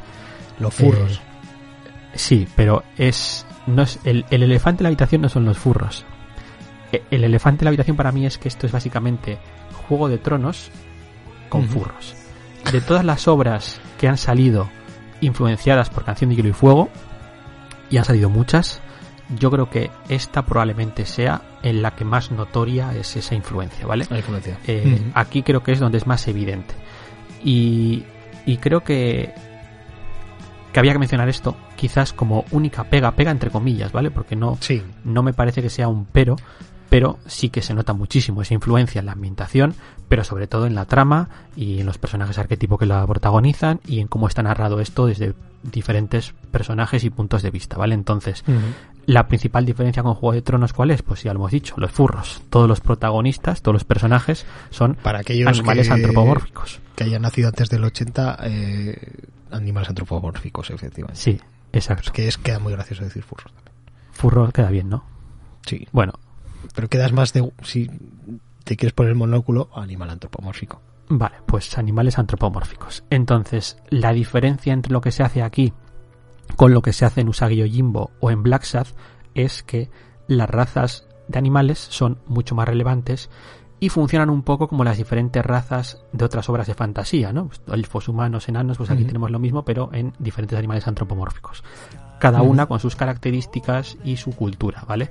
Eh, esto digo que es diferente respecto a Usagi Yojimbo y Black Sad, entre comillas, porque sí que es verdad que en estas obras muchas veces sí que se les da a los personajes ciertas Sí, características características de, de- los sí. animales que los representan. Por ejemplo, pero nunca Yojimbo los hemos visto ninjas suelen ser gatos y, y, Exacto. y murciélagos. Exacto. Y ese tipo de cosas. eh. Sí, los o bueno, tigres o el- creo que son la nobleza. eh, Exacto, o, o el número, o el famoso número de Belaxat de, del racismo con los animales blancos. Sí, pero, pero a lo que me refiero es eso, también lo tenemos aquí, pero además tenemos la parte cultural. Es decir, que cada una de esas grandes razas tiene su propia cultura. No a nivel individual, no, no, no caracterizado en, en la forma del personaje, que el personaje tenga las características, sino que pues tengan su propia cultura, su propia forma de ver el mundo, etcétera, etcétera. Porque no son como en estos casos que aparece un personaje con esas características, con esa forma de un animal concreto, sino que tenemos razas. Entonces, esa, esa diferencia sí que sí que es más plausible que respecto a lo que tenemos en esas otras obras. Entonces, ¿cuál es el argumento? Bueno, pues el mundo que nos presentan, estas cinco tierras, es un mundo medieval, eh, no diría de fantasía medieval, puesto que el único elemento fantástico, entre comillas, que tiene es el hecho de que los protagonistas son furros, es decir, no aparecen, no hay, no hay magia, ni, ni hechizos, ni hay criaturas legendarias, ni, ni nada de eso, es, digamos, quitando Como el hecho cuando de que... empieza Juego de Tronos. Claro, efectivamente. Pero bueno, en Juego de Tronos ya sí que se veían algunos Sí, elementos. viendo desde atisbos, el principio. sí. Aquí, por lo menos de momento, no, no se han visto, que no quiere decir que no vayan a aparecer después. El mundo geográficamente recuerda un poco al, al círculo del mundo de, de Abercrombie, ¿vale? Existen cuatro reinos, cada uno en una esquina del mapa, ¿no? En, en suroeste, sureste, noroeste y noreste. Y un quinto reino en el centro, que además es el principal y en el que transcurre al menos este primer ciclo. Luego, luego entro a detallar el tema de los ciclos. Que ¿Y por cierto se llama. los cinco reinos es un tipo de animal? Sí, ahí quería llegar. Cada, en cada reino viven, digamos, más que un tipo de animal, un arquetipo de animal distinto, ¿vale? Entonces, Ah, en vale. uno tenemos reptiles, Ah, vale. O sea, hay En otro. reptiles, sí. en otro tenemos simios, en otro tenemos eh, mamíferos herbívoros, en otro tenemos mamíferos carnívoros. Eh, aquí, si me pongo el monóculo, diría que es pertenecen al suborden caniforma porque son predominantemente osos y perros y demás.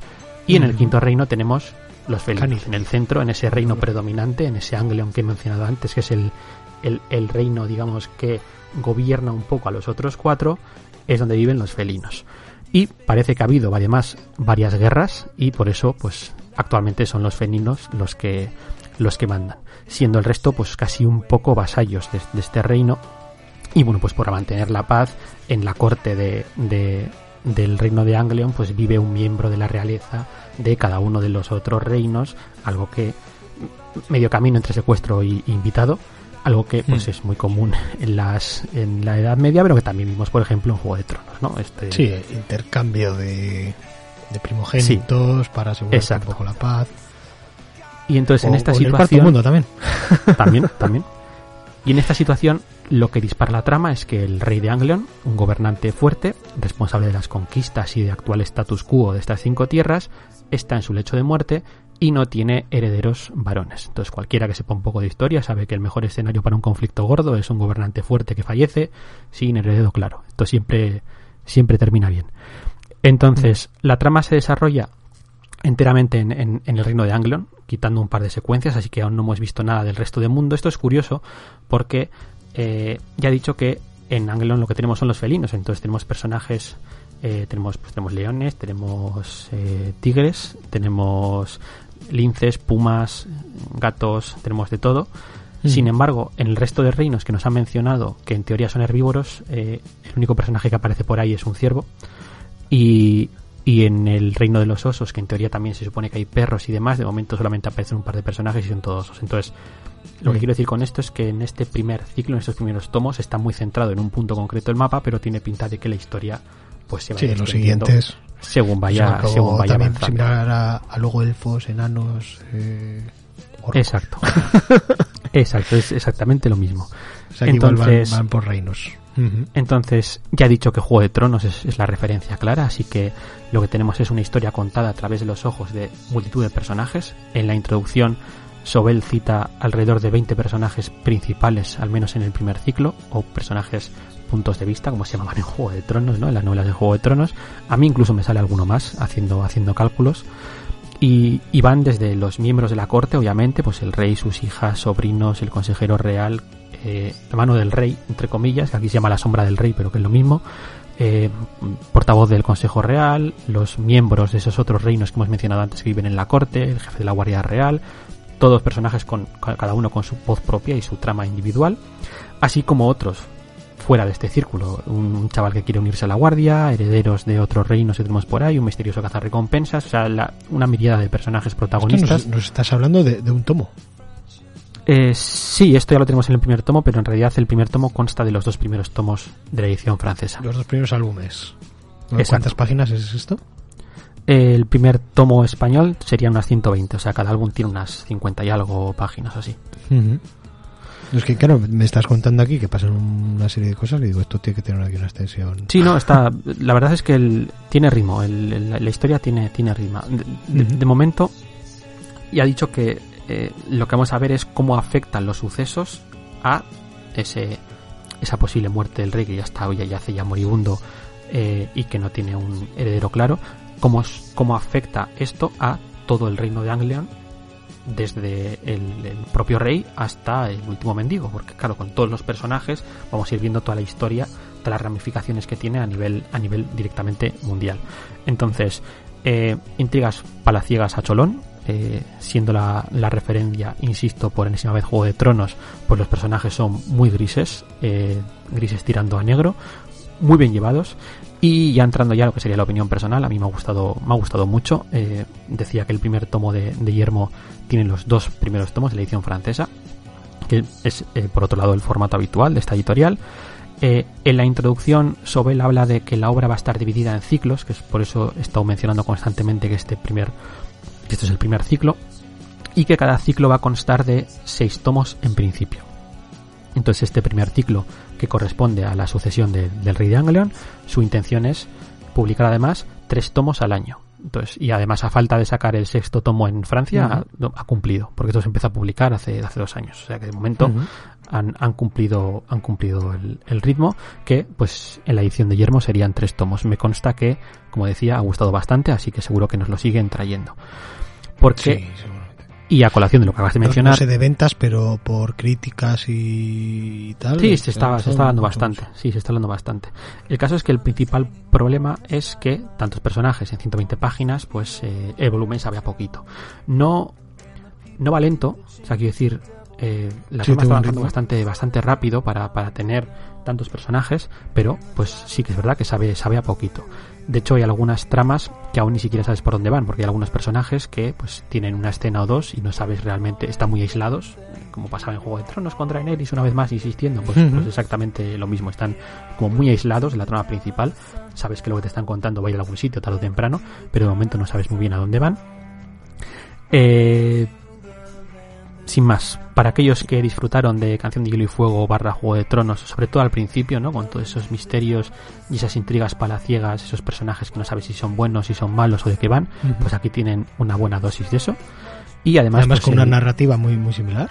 Sí, exacto, es que es, es muy similar a, a Mm. todos los niveles. No, es que es eso, no solamente los personajes, es los personajes, la historia, la ambientación, cómo está contado, es prácticamente todo. De hecho, hay algunos Mm. personajes casi que puedes identificar como eh, en este personaje Este está es el, tal. el Jimmy Lannister de aquí. Este. Sí. el Y incluso hay muchas cosas que no puedo comentar por no entrar en spoiler, pero incluso algunos de los recursos narrativos, esos giros fuertes de guion que tenía, Ajá. También, también los, los, los tienen aquí, o sea que es- las influencias son, son bastante claras. Un poco Eh, formulaico, entonces. Pero bueno, sí, si funciona, funciona. sí, Si eso es lo que te iba a decir. El, dibujo del Hercule está, está muy Eso te bien. iba a decir que visualmente está, muy top, ¿no?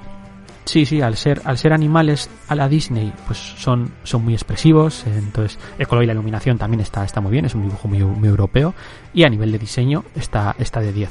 Sí que es verdad que el Herculei no es tal nivel de guarnido, que igual es, por obvia que sea, es la, Mm. la referencia o la comparación Claro. evidente, aunque también es cierto que es un poco injusta.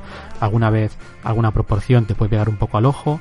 eh, y pues hecho, claro, son tres tomos al año, pues eso, eso es Sí, claro. un ritmo muy acelerado para, para lo habitual en la industria francesa y pues de vez en cuando puedes echar en falta algún algún fondo que, que está que está vacío pero en líneas generales la media es de, de notable alto y yo lo recomiendo mucho a mí me está me está gustando mucho estos dos primeros tomos entre comillas eh, me han gustado mucho Ujú.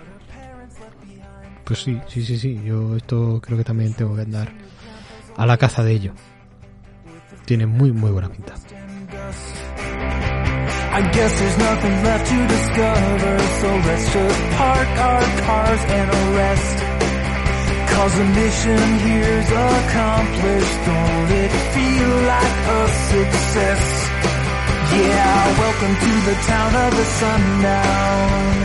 Welcome to the town of the sundown. Welcome to the land.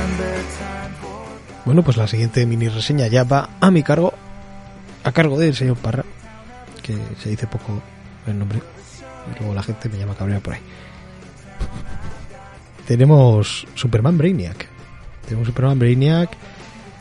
También, pues otra lectura más de estas de, fondo de armario, de fondo de balda. Con una dupla que, que brilla muchísimo con este personaje. eh, prácticamente cada vez que lo toca como son Geoff Jones al guion y, y Gary Frank al dibujo.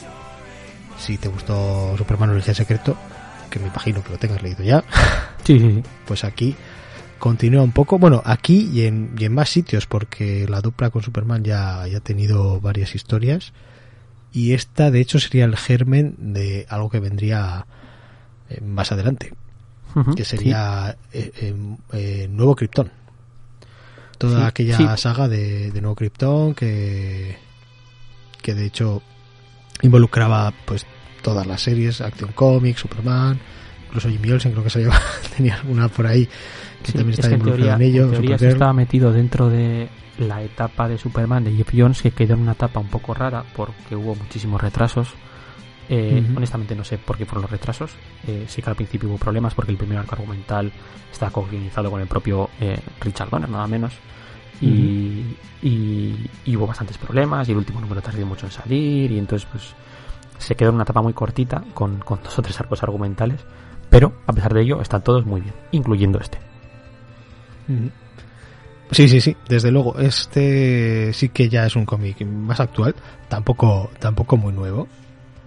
Esto se publicó originalmente, lo tengo por aquí, creo que en 2000, en 2008. En, en 2008 fue cuando se publicó. Dentro, además, aunque se puede leer súper bien, suelto, sin ningún tipo de, de problema, es, es algo que se publicó dentro de, de Acción Comics, los números del, sesen- del 866 al 870. Recordemos que Ujú. hace poquito, se, se- bueno, hace poquito, hace un año o dos, se llegó a- al número 1000. Sí. Pues del, del, del 866 al 870 teníamos esta historia, este, este arco argumental en el que estos autores retomaban a, Superman, también tendremos a Supergirl por ahí, y pues con esta gran amenaza de, de Brainiac. El lenguaje es muchísimo más actual. Este me lo leí en una ida y, y a la vuelta a la mitad de, viaje del tren de ir al curro ya, ya me lo había acabado. O sea, no, no me llevo casi ni por una ida y una vuelta. El de Superman, Batman, los mejores del mundo fueron varios viajes de vuelta. Bastante, bastante más, más densito a la hora, a hora de leer. Otro detalle que quería haber mencionado del de Batman Superman es eh, que hay que dejar un poquito la lógica en el perchero. Porque casi todo lo que les pasa, dices esto con el superhéroe de Superman habría pasado, esto con la superhéroe de Superman mm, habrían llegado y muchísimas más cosas. Pero bueno, hay que, a todos los poderes van, tienen que ir en concordancia con la trama. Volviendo a Superman Brainiac. Eh, tendremos aquí un poquito retoman eh, cositas precrisis, cositas de la Silver Age. Tenemos la, el tema de la botella de Candor, que creo que desde las crisis como que eso había quedado en, en un limbo, ¿no? Toda, toda esa trama de, Sí. de la botella de Las Candor. era- anteriores crisis, las últimas crisis cuando salió eso, sí estaba un poco por ahí parado. Eso es. Pues aquí, aquí retoman un poquito y también al, al propio personaje de Brainiac que creo que, que hacía bastante que, que no, que no aparecía por ahí. Además, pues con un remozado total de, de este, de este villano de Superman que si, si el enemigo por antonomasia de Superman en la Tierra es Lex Luthor, pues en, en el universo bien podría serlo el, el propio el propio Brainiac. Tenemos también a, Sí, a Doomsday por ahí, ese tipo de cosas. Pero Brainiac es, es una gran amenaza, se, de- se nos demuestra en, ya desde muy al principio del, del cómic, porque además en una conversación con su prima, con Supergirl, recordemos que ella ya era una adolescente cuando la, la mandan a la Tierra, queda en, pues en estado suspendido y llega a la Tierra sin haber envejecido, sigue siendo una adolescente, que de hecho la mandaban para que cuidara de, de su primo Sí. pequeño Clark. Sí, sí. Pero cuando llega a la Tierra, pues resulta que su primo pequeño, el que venía a cuidar, pues le saca cinco cabezas y, y es un poquito él el que, el que va a tener que, que cuidarla a ella. Pues ahí es la que le explica un poquito pues, la, gran amenaza que supone Brainiac porque poco antes del, colapso de, Krypton pues ya les había, vamos a decir, atacado y, y se había llevado una, una de las ciudades, en este caso la ciudad de Kandor, además de una manera muy muy cruda, muy impersonal, muy muy quirúrgica y, y además esto se nos se nos muestra en las en las viñetas y está está está muy bien, está muy bien muy bien llevado esa esa apropiación de, de Brainiac de, de varios de varias ciudades y a lo largo del, universo. Y Superman pues eh, al ver que, que la Tierra puede, puede estar en, peligro, su, su nuevo planeta puede estar en peligro ante esta gran amenaza que, supone Brainiac, pues decide que en vez de esperar a que, a que venga, va a ir a por él. Que, mira, fíjate que es, normalmente es más, eh, no es, no es muy belicoso Superman, pero en este caso sí que, sí que decide, pues, eh, poner la tirita, ¿no? Antes de, sí, sí. y además eh, pues es que se, se, lee, se lee muy bien se deja leer de maravilla el, la historia es buena eh, es trascendente pasan cositas que realmente ya han pasado pero aquí como que se, se retoman muy importantes dentro de la vida de, del propio Clark Kent o Superman o Kal-El como quieras tú llamar no solo eh, en cuanto a la ciudad de Kandor, sino también en cuanto a, a personajes con los que tiene relación aquí en la Tierra. Y también tiene bastante bastante tema de, tema de acción. Si eres de los que le gusta ver super leches, no a lo, no, no a lo Dragon Bolero, más, más a lo Más a lo Superman. Sí, más a lo campeonato de dar bofetadas. Eh, te doy yo, a ver si aguantas, luego me das tú, te doy yo. Pero bueno, también con sus con sus giritos y, y sus y sus y sus un poquito eh, estratagemas de Superman para poder enfrentarse a algo que, que lo supera. Me ha, me ha gustado muchísimo. O sea, también es otro que, que lo tenía ahí en el fondo de la estantería desde hace, desde hace bastante tiempo. Y es que es súper recomendable. O sea, eh, prácticamente cualquiera se va a poder leer esto, se lo va a leer en un suspiro y, yo creo que le vaya a gustar porque resulta resulta muy interesante, te tiene muy enganchado desde, desde que te muestran la premisa de, de esta gran amenaza que es, que es Brainiac. Que se supone que, pues eso, creo que Superman con él en realidad hacen una referencia a que, a que sí, se supone que ha habido varios encuentros de Superman con Brainiac, pero que en realidad todos los que se encontraron, ninguno de ellos era el verdadero hasta la historia que pasa aquí en Hasta ahora, sí. este Sí, sí. Superman Brainiac. Es, es curioso porque has dicho eso, que es, que es probablemente después de Luthor, probablemente sea el enemigo más importante que tiene Sí, que tiene Superman. si, te- si dices un villano de Superman vas a decir Luthor, y si dices dos seguramente digas Luthor y, y Sí. Y, y es digo que es curioso que no haya tenido presencia en ninguna película de Superman. Es una cosa que siempre ha Sí. parecido súper curiosa. anécdota chorra Bober. A ver. ¿Sabes que en un momento dado de la historia del cine, Kevin Smith, eh, en uno de sus monólogos, Sí. además lo contaba, Sí, que sí, estuvo sí. a puntito de, de guionizar una película de, de- Superman. Superman. Estuvo, se quedó a las puertas.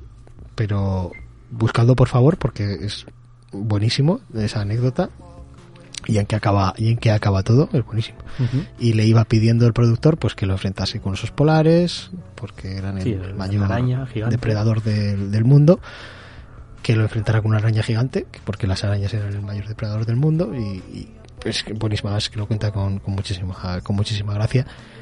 Y en un momento dado explica que le, que le estaba contando al productor un poquito el guion que primero empezó diciéndole, bueno entonces entonces Kalel y dice Kalel Eh, Kal-El- bueno es que claro por no decir todo el rato Superman Superman Superman pues eh, he ido poniendo Superman Kal-El Clark Kent Kal-El es un nombre en Krypton. Ah vale vale vale. Entonces extrae a Krypton y dice ¿Krypton? ¿cómo que Krypton? El, el planeta ah sí sí el planeta pum sí vale sí sí sigue sigue sigue bueno a lo que iba es que en ese guion de Kevin Smith que nunca se llegó a rodar efectivamente el villano era Brainiac Sí, era, iba a ser Brainiac, sí, sí. Eh, ya sabemos que habrá un- una tierra paralela en la que Kevin Smith guionizó a Superman y, tenemos una película con Brainiac como villano. En la animación sí, de hecho hay juraría Sí, que hay una, animación Y, y en la serie. una película de animación de, de este propio, creo que es de este propio cómic. Está, adaptado, sí. Bueno, Brainiac visto, Bound me parece creo que no- lo he visto por ahí un poquito. Está bastante adaptado porque el aspecto físico del personaje es como salía más aquí y Mm. algunas cositas y los tentáculos y demás. Pero mm, pero sí, sí, sí, creo que sí. Que digo que, que en la televisión sí también, o sea, en series de televisión y demás también ha aparecido el personaje. Eh, pero en el cine de Superman ha habido 3, 4, 5, 6 largas, 6 y cosas. 6 solamente de Superman y otras con... Y no apareció nunca y me parece curioso. Sí, sí, sí. Bueno, puede que en el futuro. No, no lo descarto, ¿eh? Pues se- sería casi que el siguiente paso. Además, pero es que en todas tiran de Luthor. Mira que con Sí. Batman han tenido más imaginativa, que aunque acabe pa- apareciendo Joker, pues meten alguno más por ahí, pero Ujú. Con Superman la verdad es que se tiran el Luthor y dice, claro, es que con Luthor en la Tierra, con el otro tenemos que ir ahí al espacio y, y mucho efecto especial, mucho efecto especial, Eso es, claro, eso es, eso es dinero. mucha pasta, mucha pasta. Eh, pues eso, lo dicho. Gran, gran historia. El, el- el- a mí el Superman que, tal y como lo escribe Geoff Jones, siempre me, siempre me encanta. Y tal y como lo dibuja Gary Frank, me parece uno de los, de los Supermanes más, más icónicos de, la historia del cómic, porque además, entre otras cosas, se basa mucho en Christopher Reeve, Sí. y que casi, casi roza lo, lo exagerado. o sea, no, tiene no, la nariz... Es, es, es Christopher, es Christopher Reeve, o sea, es, es muy exagerado, o sea, es Christopher Reeve, sí. Sí, sí, sí, sí, sí. O sea, las- vas- la nariz es súper, súper, se nota muchísimo la nariz. Y, y- Pero y la boca- eh, todas las expresiones, todo, todo, Sí. todo.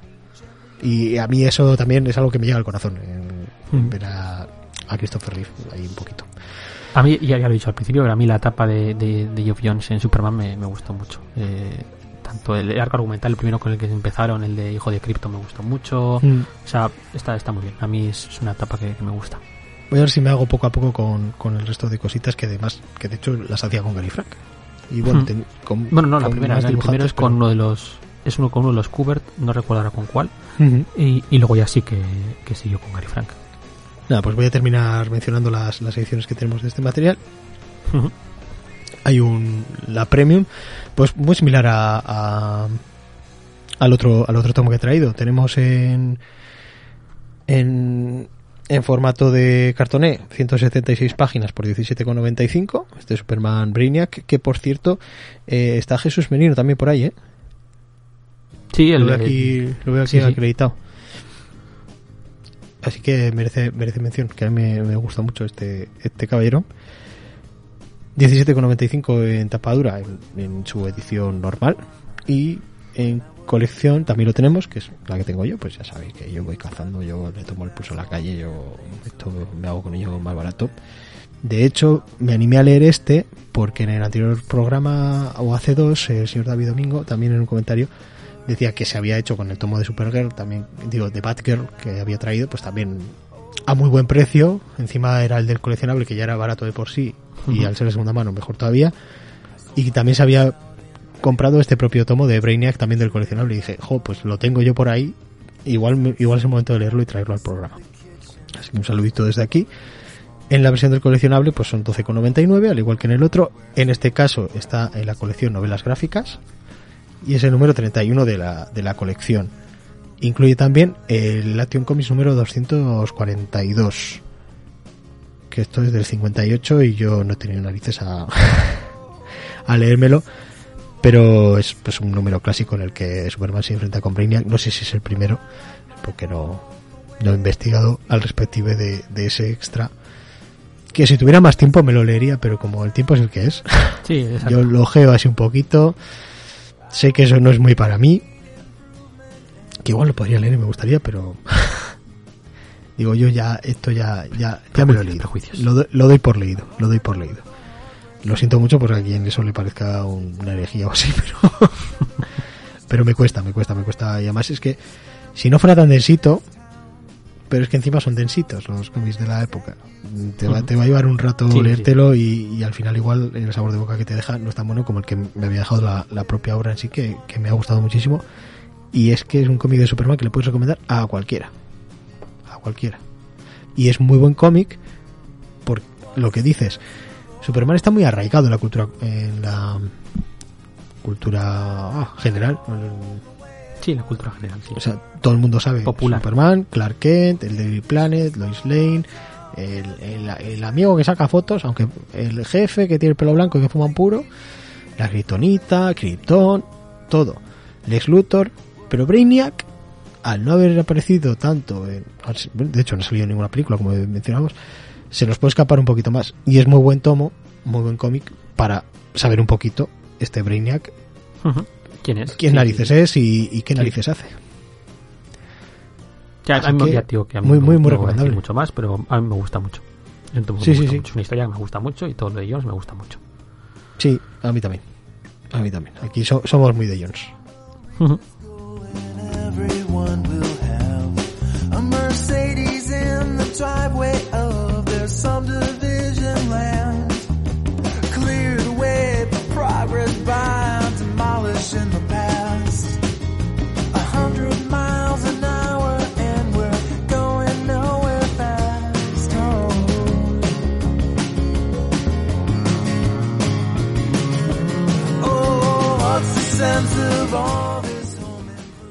Yéndonos por las ramas, al final estaba hablando de las ediciones y, y he comentado precios y tal, pero tienen más, más diferencias y es que la edición normal de, de CC tiene los números del 864 al 870 y la del coleccionable los números son del 866 al 870 pero también eh, incluye el el especial número uno de esto de nuevo Krypton que mencionábamos que es que es Sí. esto le da un poquito de pistoletazo de salida. Y bueno y la grapita que, que había dicho. Así que pues tienen cositas diferentes tienen cositas diferentes pero bueno al final la, la historia va, va a ser un poquito la, la misma. Ah, y ya con esto pasamos al último última mini review de hoy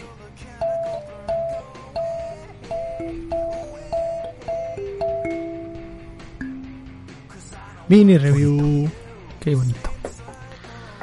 Eh, lo voy pillando eh Sí, sí, sí. ¿Está, mal, está mal que yo lo diga? ¿Sabes? Ya, ya sé tocar la nana de Subert. Ya ¿Quieres dormir? Qué un bonito. No, gracias. Es que pega muchísimo. Está Ya, también sí, lo- Juego de Tronos hay, hay en YouTube, ¿eh? Míralo. Kalimba, Juego de Tronos. Sí, eso voy a hacer. En cuanto bien, ¿eh? termine, yo voy a entrar y me voy a ver todos los vídeos. En, en Igual Bull. la saco. Igual la saco. Voy a buscar la tablatura. Bueno, pues ya el, la última, la última mini reseña del programa de hoy de la mano del señor Cabrera nos trae la otra cosa. Que una La de las cosa. cinco tierras. otra cosa era una sorpresa. Y ya cerramos el programa con. Ya ni me acuerdo. Pues eh, Sorpréndeme. el almanaque de mi padre. Y ha El dicho almanaque que, de mi padre, Giro Taniguchi, efectivamente. Que, que venía muy internacional, entonces trae una obra americana y además muy americana en ambientación, una europea y muy europea en ambientación, y ahora tenemos una japonesa y muy japonesa en ambientación también. Efectivamente, efectivamente. Eh, Este, gracias por esta fantasía, este viaje por el mundo que, al que nos has llevado en el Nada. programa de hoy. Pa, paso estamos, yo a servir, como siempre. Entonces, el almanaque de, el almanaque de mi padre, de, de Jiro Taniguchi, es una obra de la que ya se ha hablado mucho. Ya sé que llego muy tarde a esto, pero La fiesta. de mi vida, llegar tarde a los sitios. Y pues eh, a mí me la hace poquito y me tocó la patata. Y entonces, pues aprovecho para hablar de ella, ya que tengo esta maravillosa ventana para hacerlo.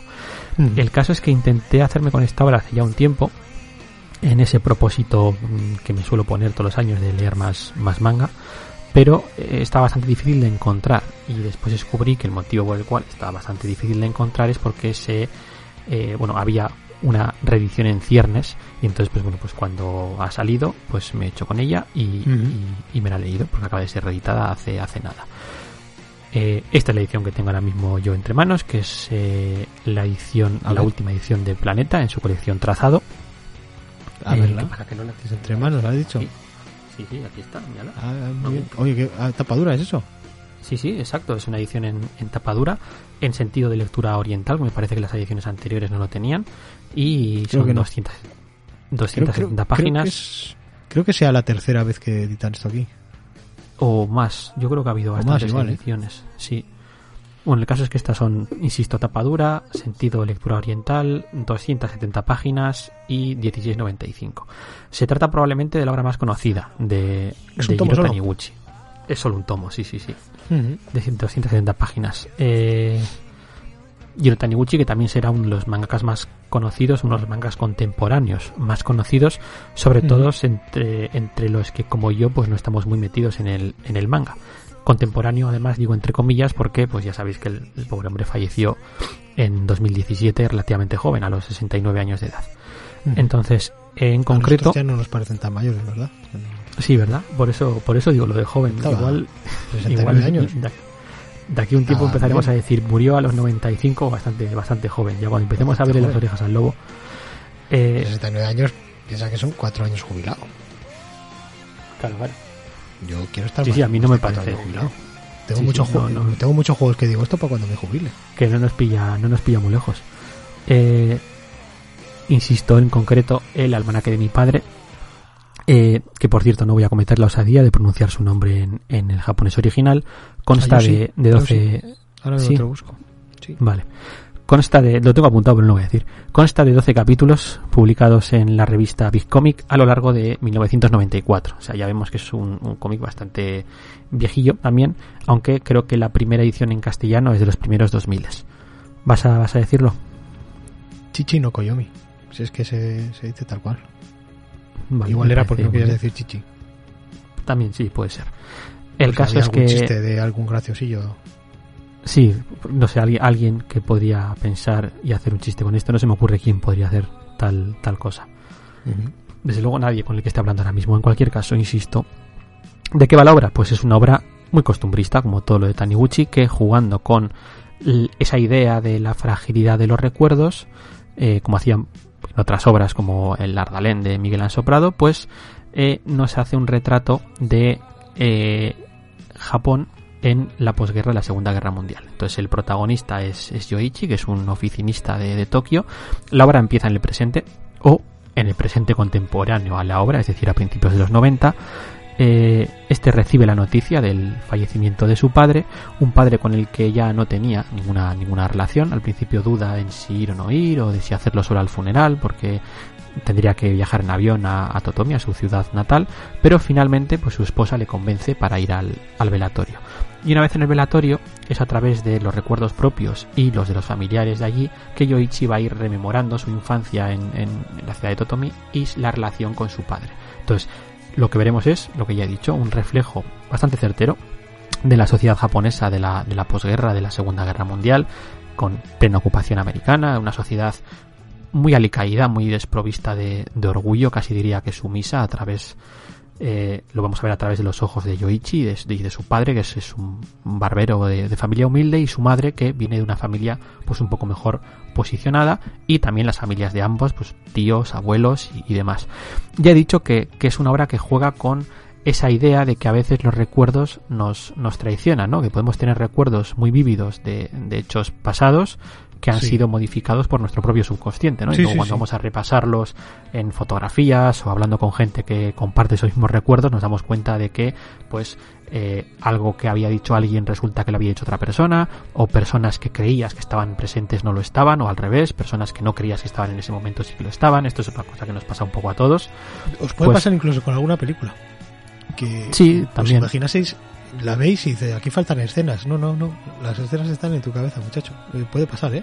Una película sí, sí, que solo que hayáis visto de niño, podéis volverla a ver y, y tal vez dices, aquí me falta algo. No, no. Sí, o porque la has mezclado de otra, y has, y has Así funciona escenas de la- otra película. la sí, sí, es. también.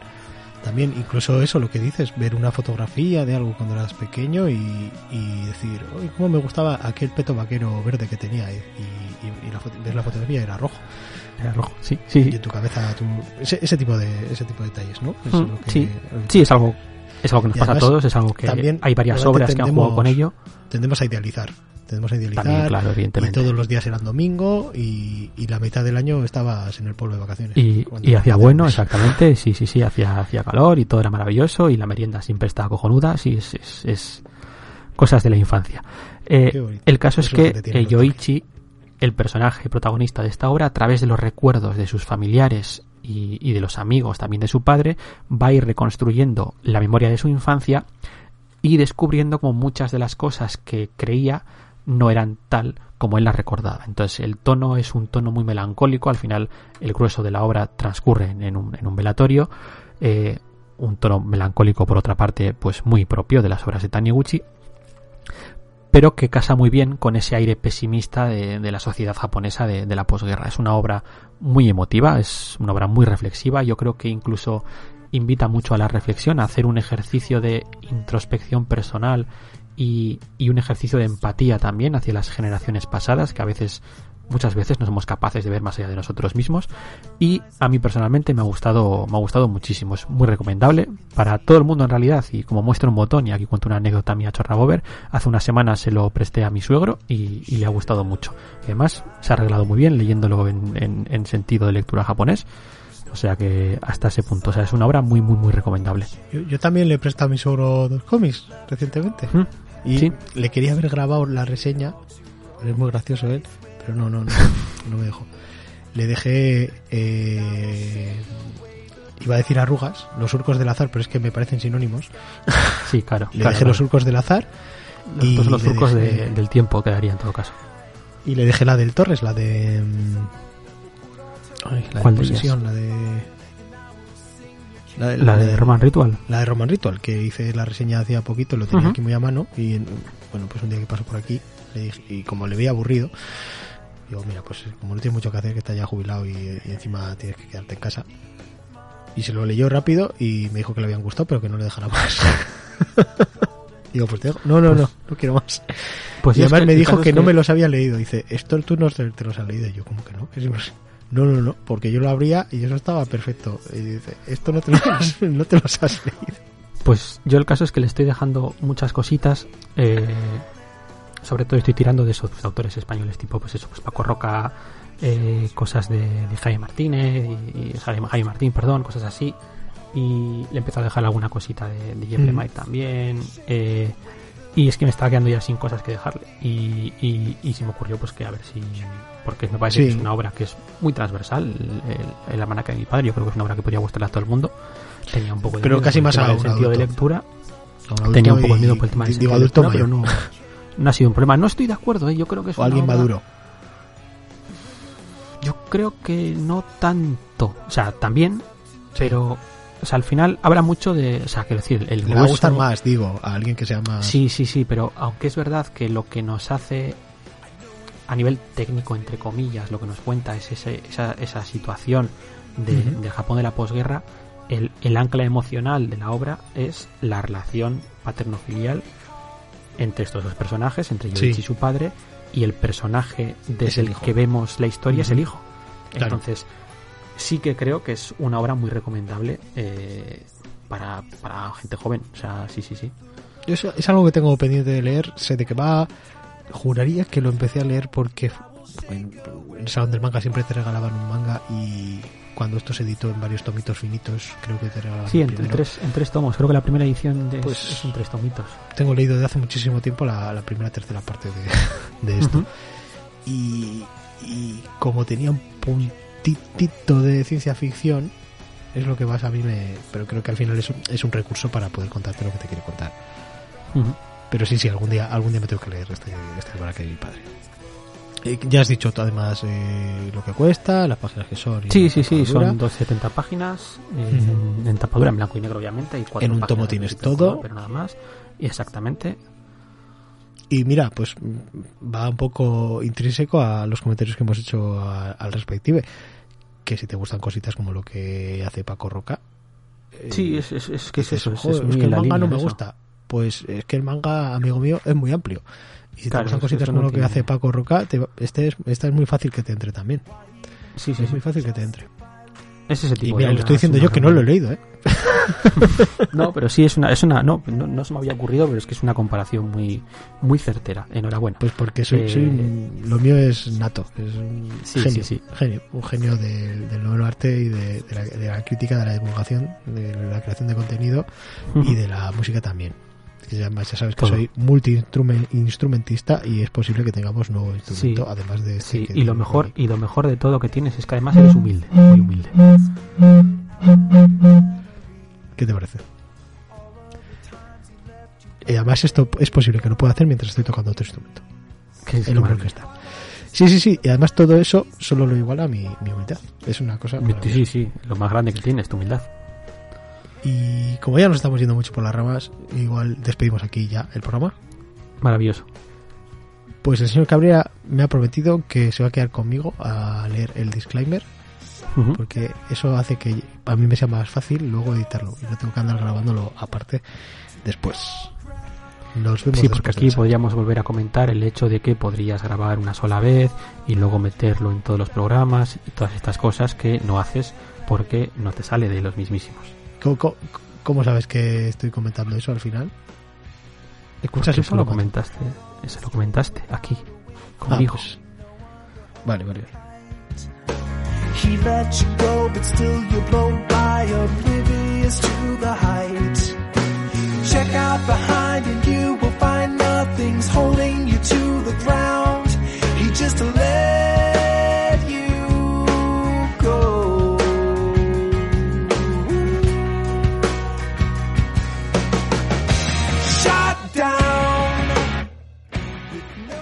Recordamos que Marvelous es un podcast que se distribuye bajo licencia Creative Commons y que la música que utilizamos también está registrada como Creative Commons y en este caso conseguida a través de la plataforma Jamendo.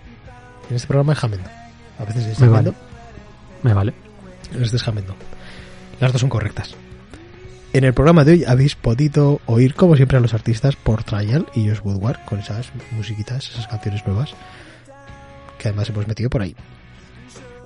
Para que quede todo más fondant. Era, ¿cómo era? Coolant, coolant. Así que si alguien quiere reproducir total o parcialmente este podcast con fines no lucrativos, una movida de esas, puede hacerlo siempre que se los mencione a sus creadores, el señor Cabrera y el señor Parra.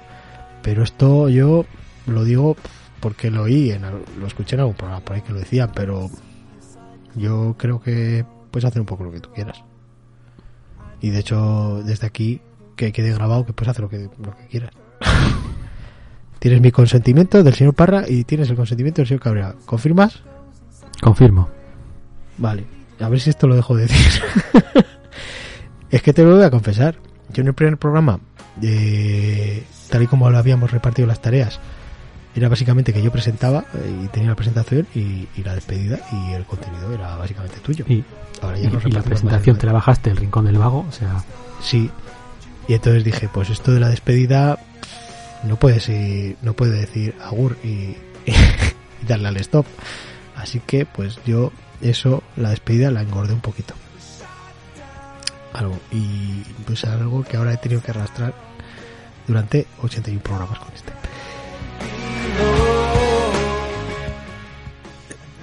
Podéis poneros en, con- en contacto con nosotros, pero bueno, son cosas que a veces pueden venir bien, ¿no? Sí. Podéis poneros en contacto Sí, con nosotros sí, a través de la dirección marvelouspodcast.com o redes sociales como Facebook, Twitter, Instagram eh, nuestro canal de Telegram o el TikTok del señor Cabrera. ¿Sabes por qué no me voy a hacer un TikTok?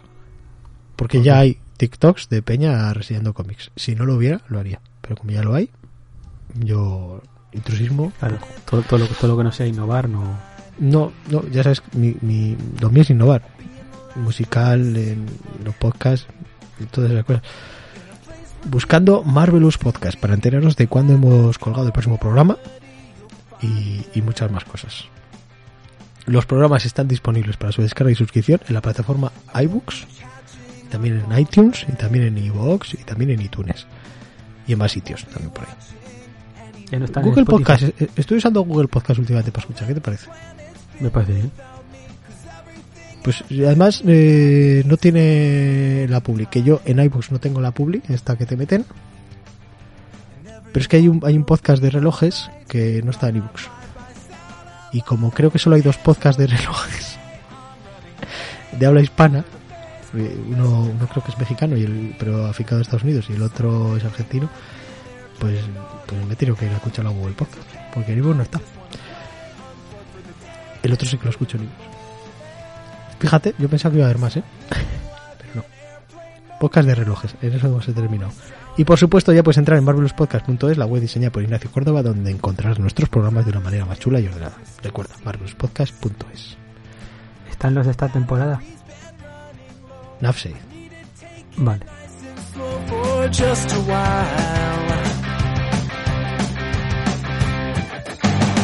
You won't be hearing about my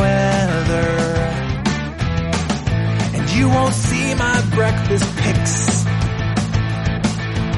Videos of kitty cats all gussied up in pretty hats, you'll have to wait. I hope it's not a tragedy. I hope you don't get mad at me. It's a beautiful day. I'm running away. Don't bother to Facebook message in airplane mode and everything is okay. I just wanna play, unplug for the day and live in the moment. Cause I'm living life in airplane mode, yeah. Everything is now. Everyone is everywhere. No one seems to get up from their chairs. I'll come and sit with you. Let's talk and have a drink or two.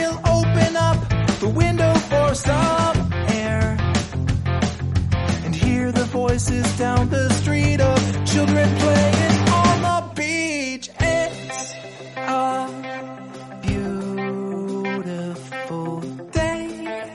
Don't take it away. I just want to play.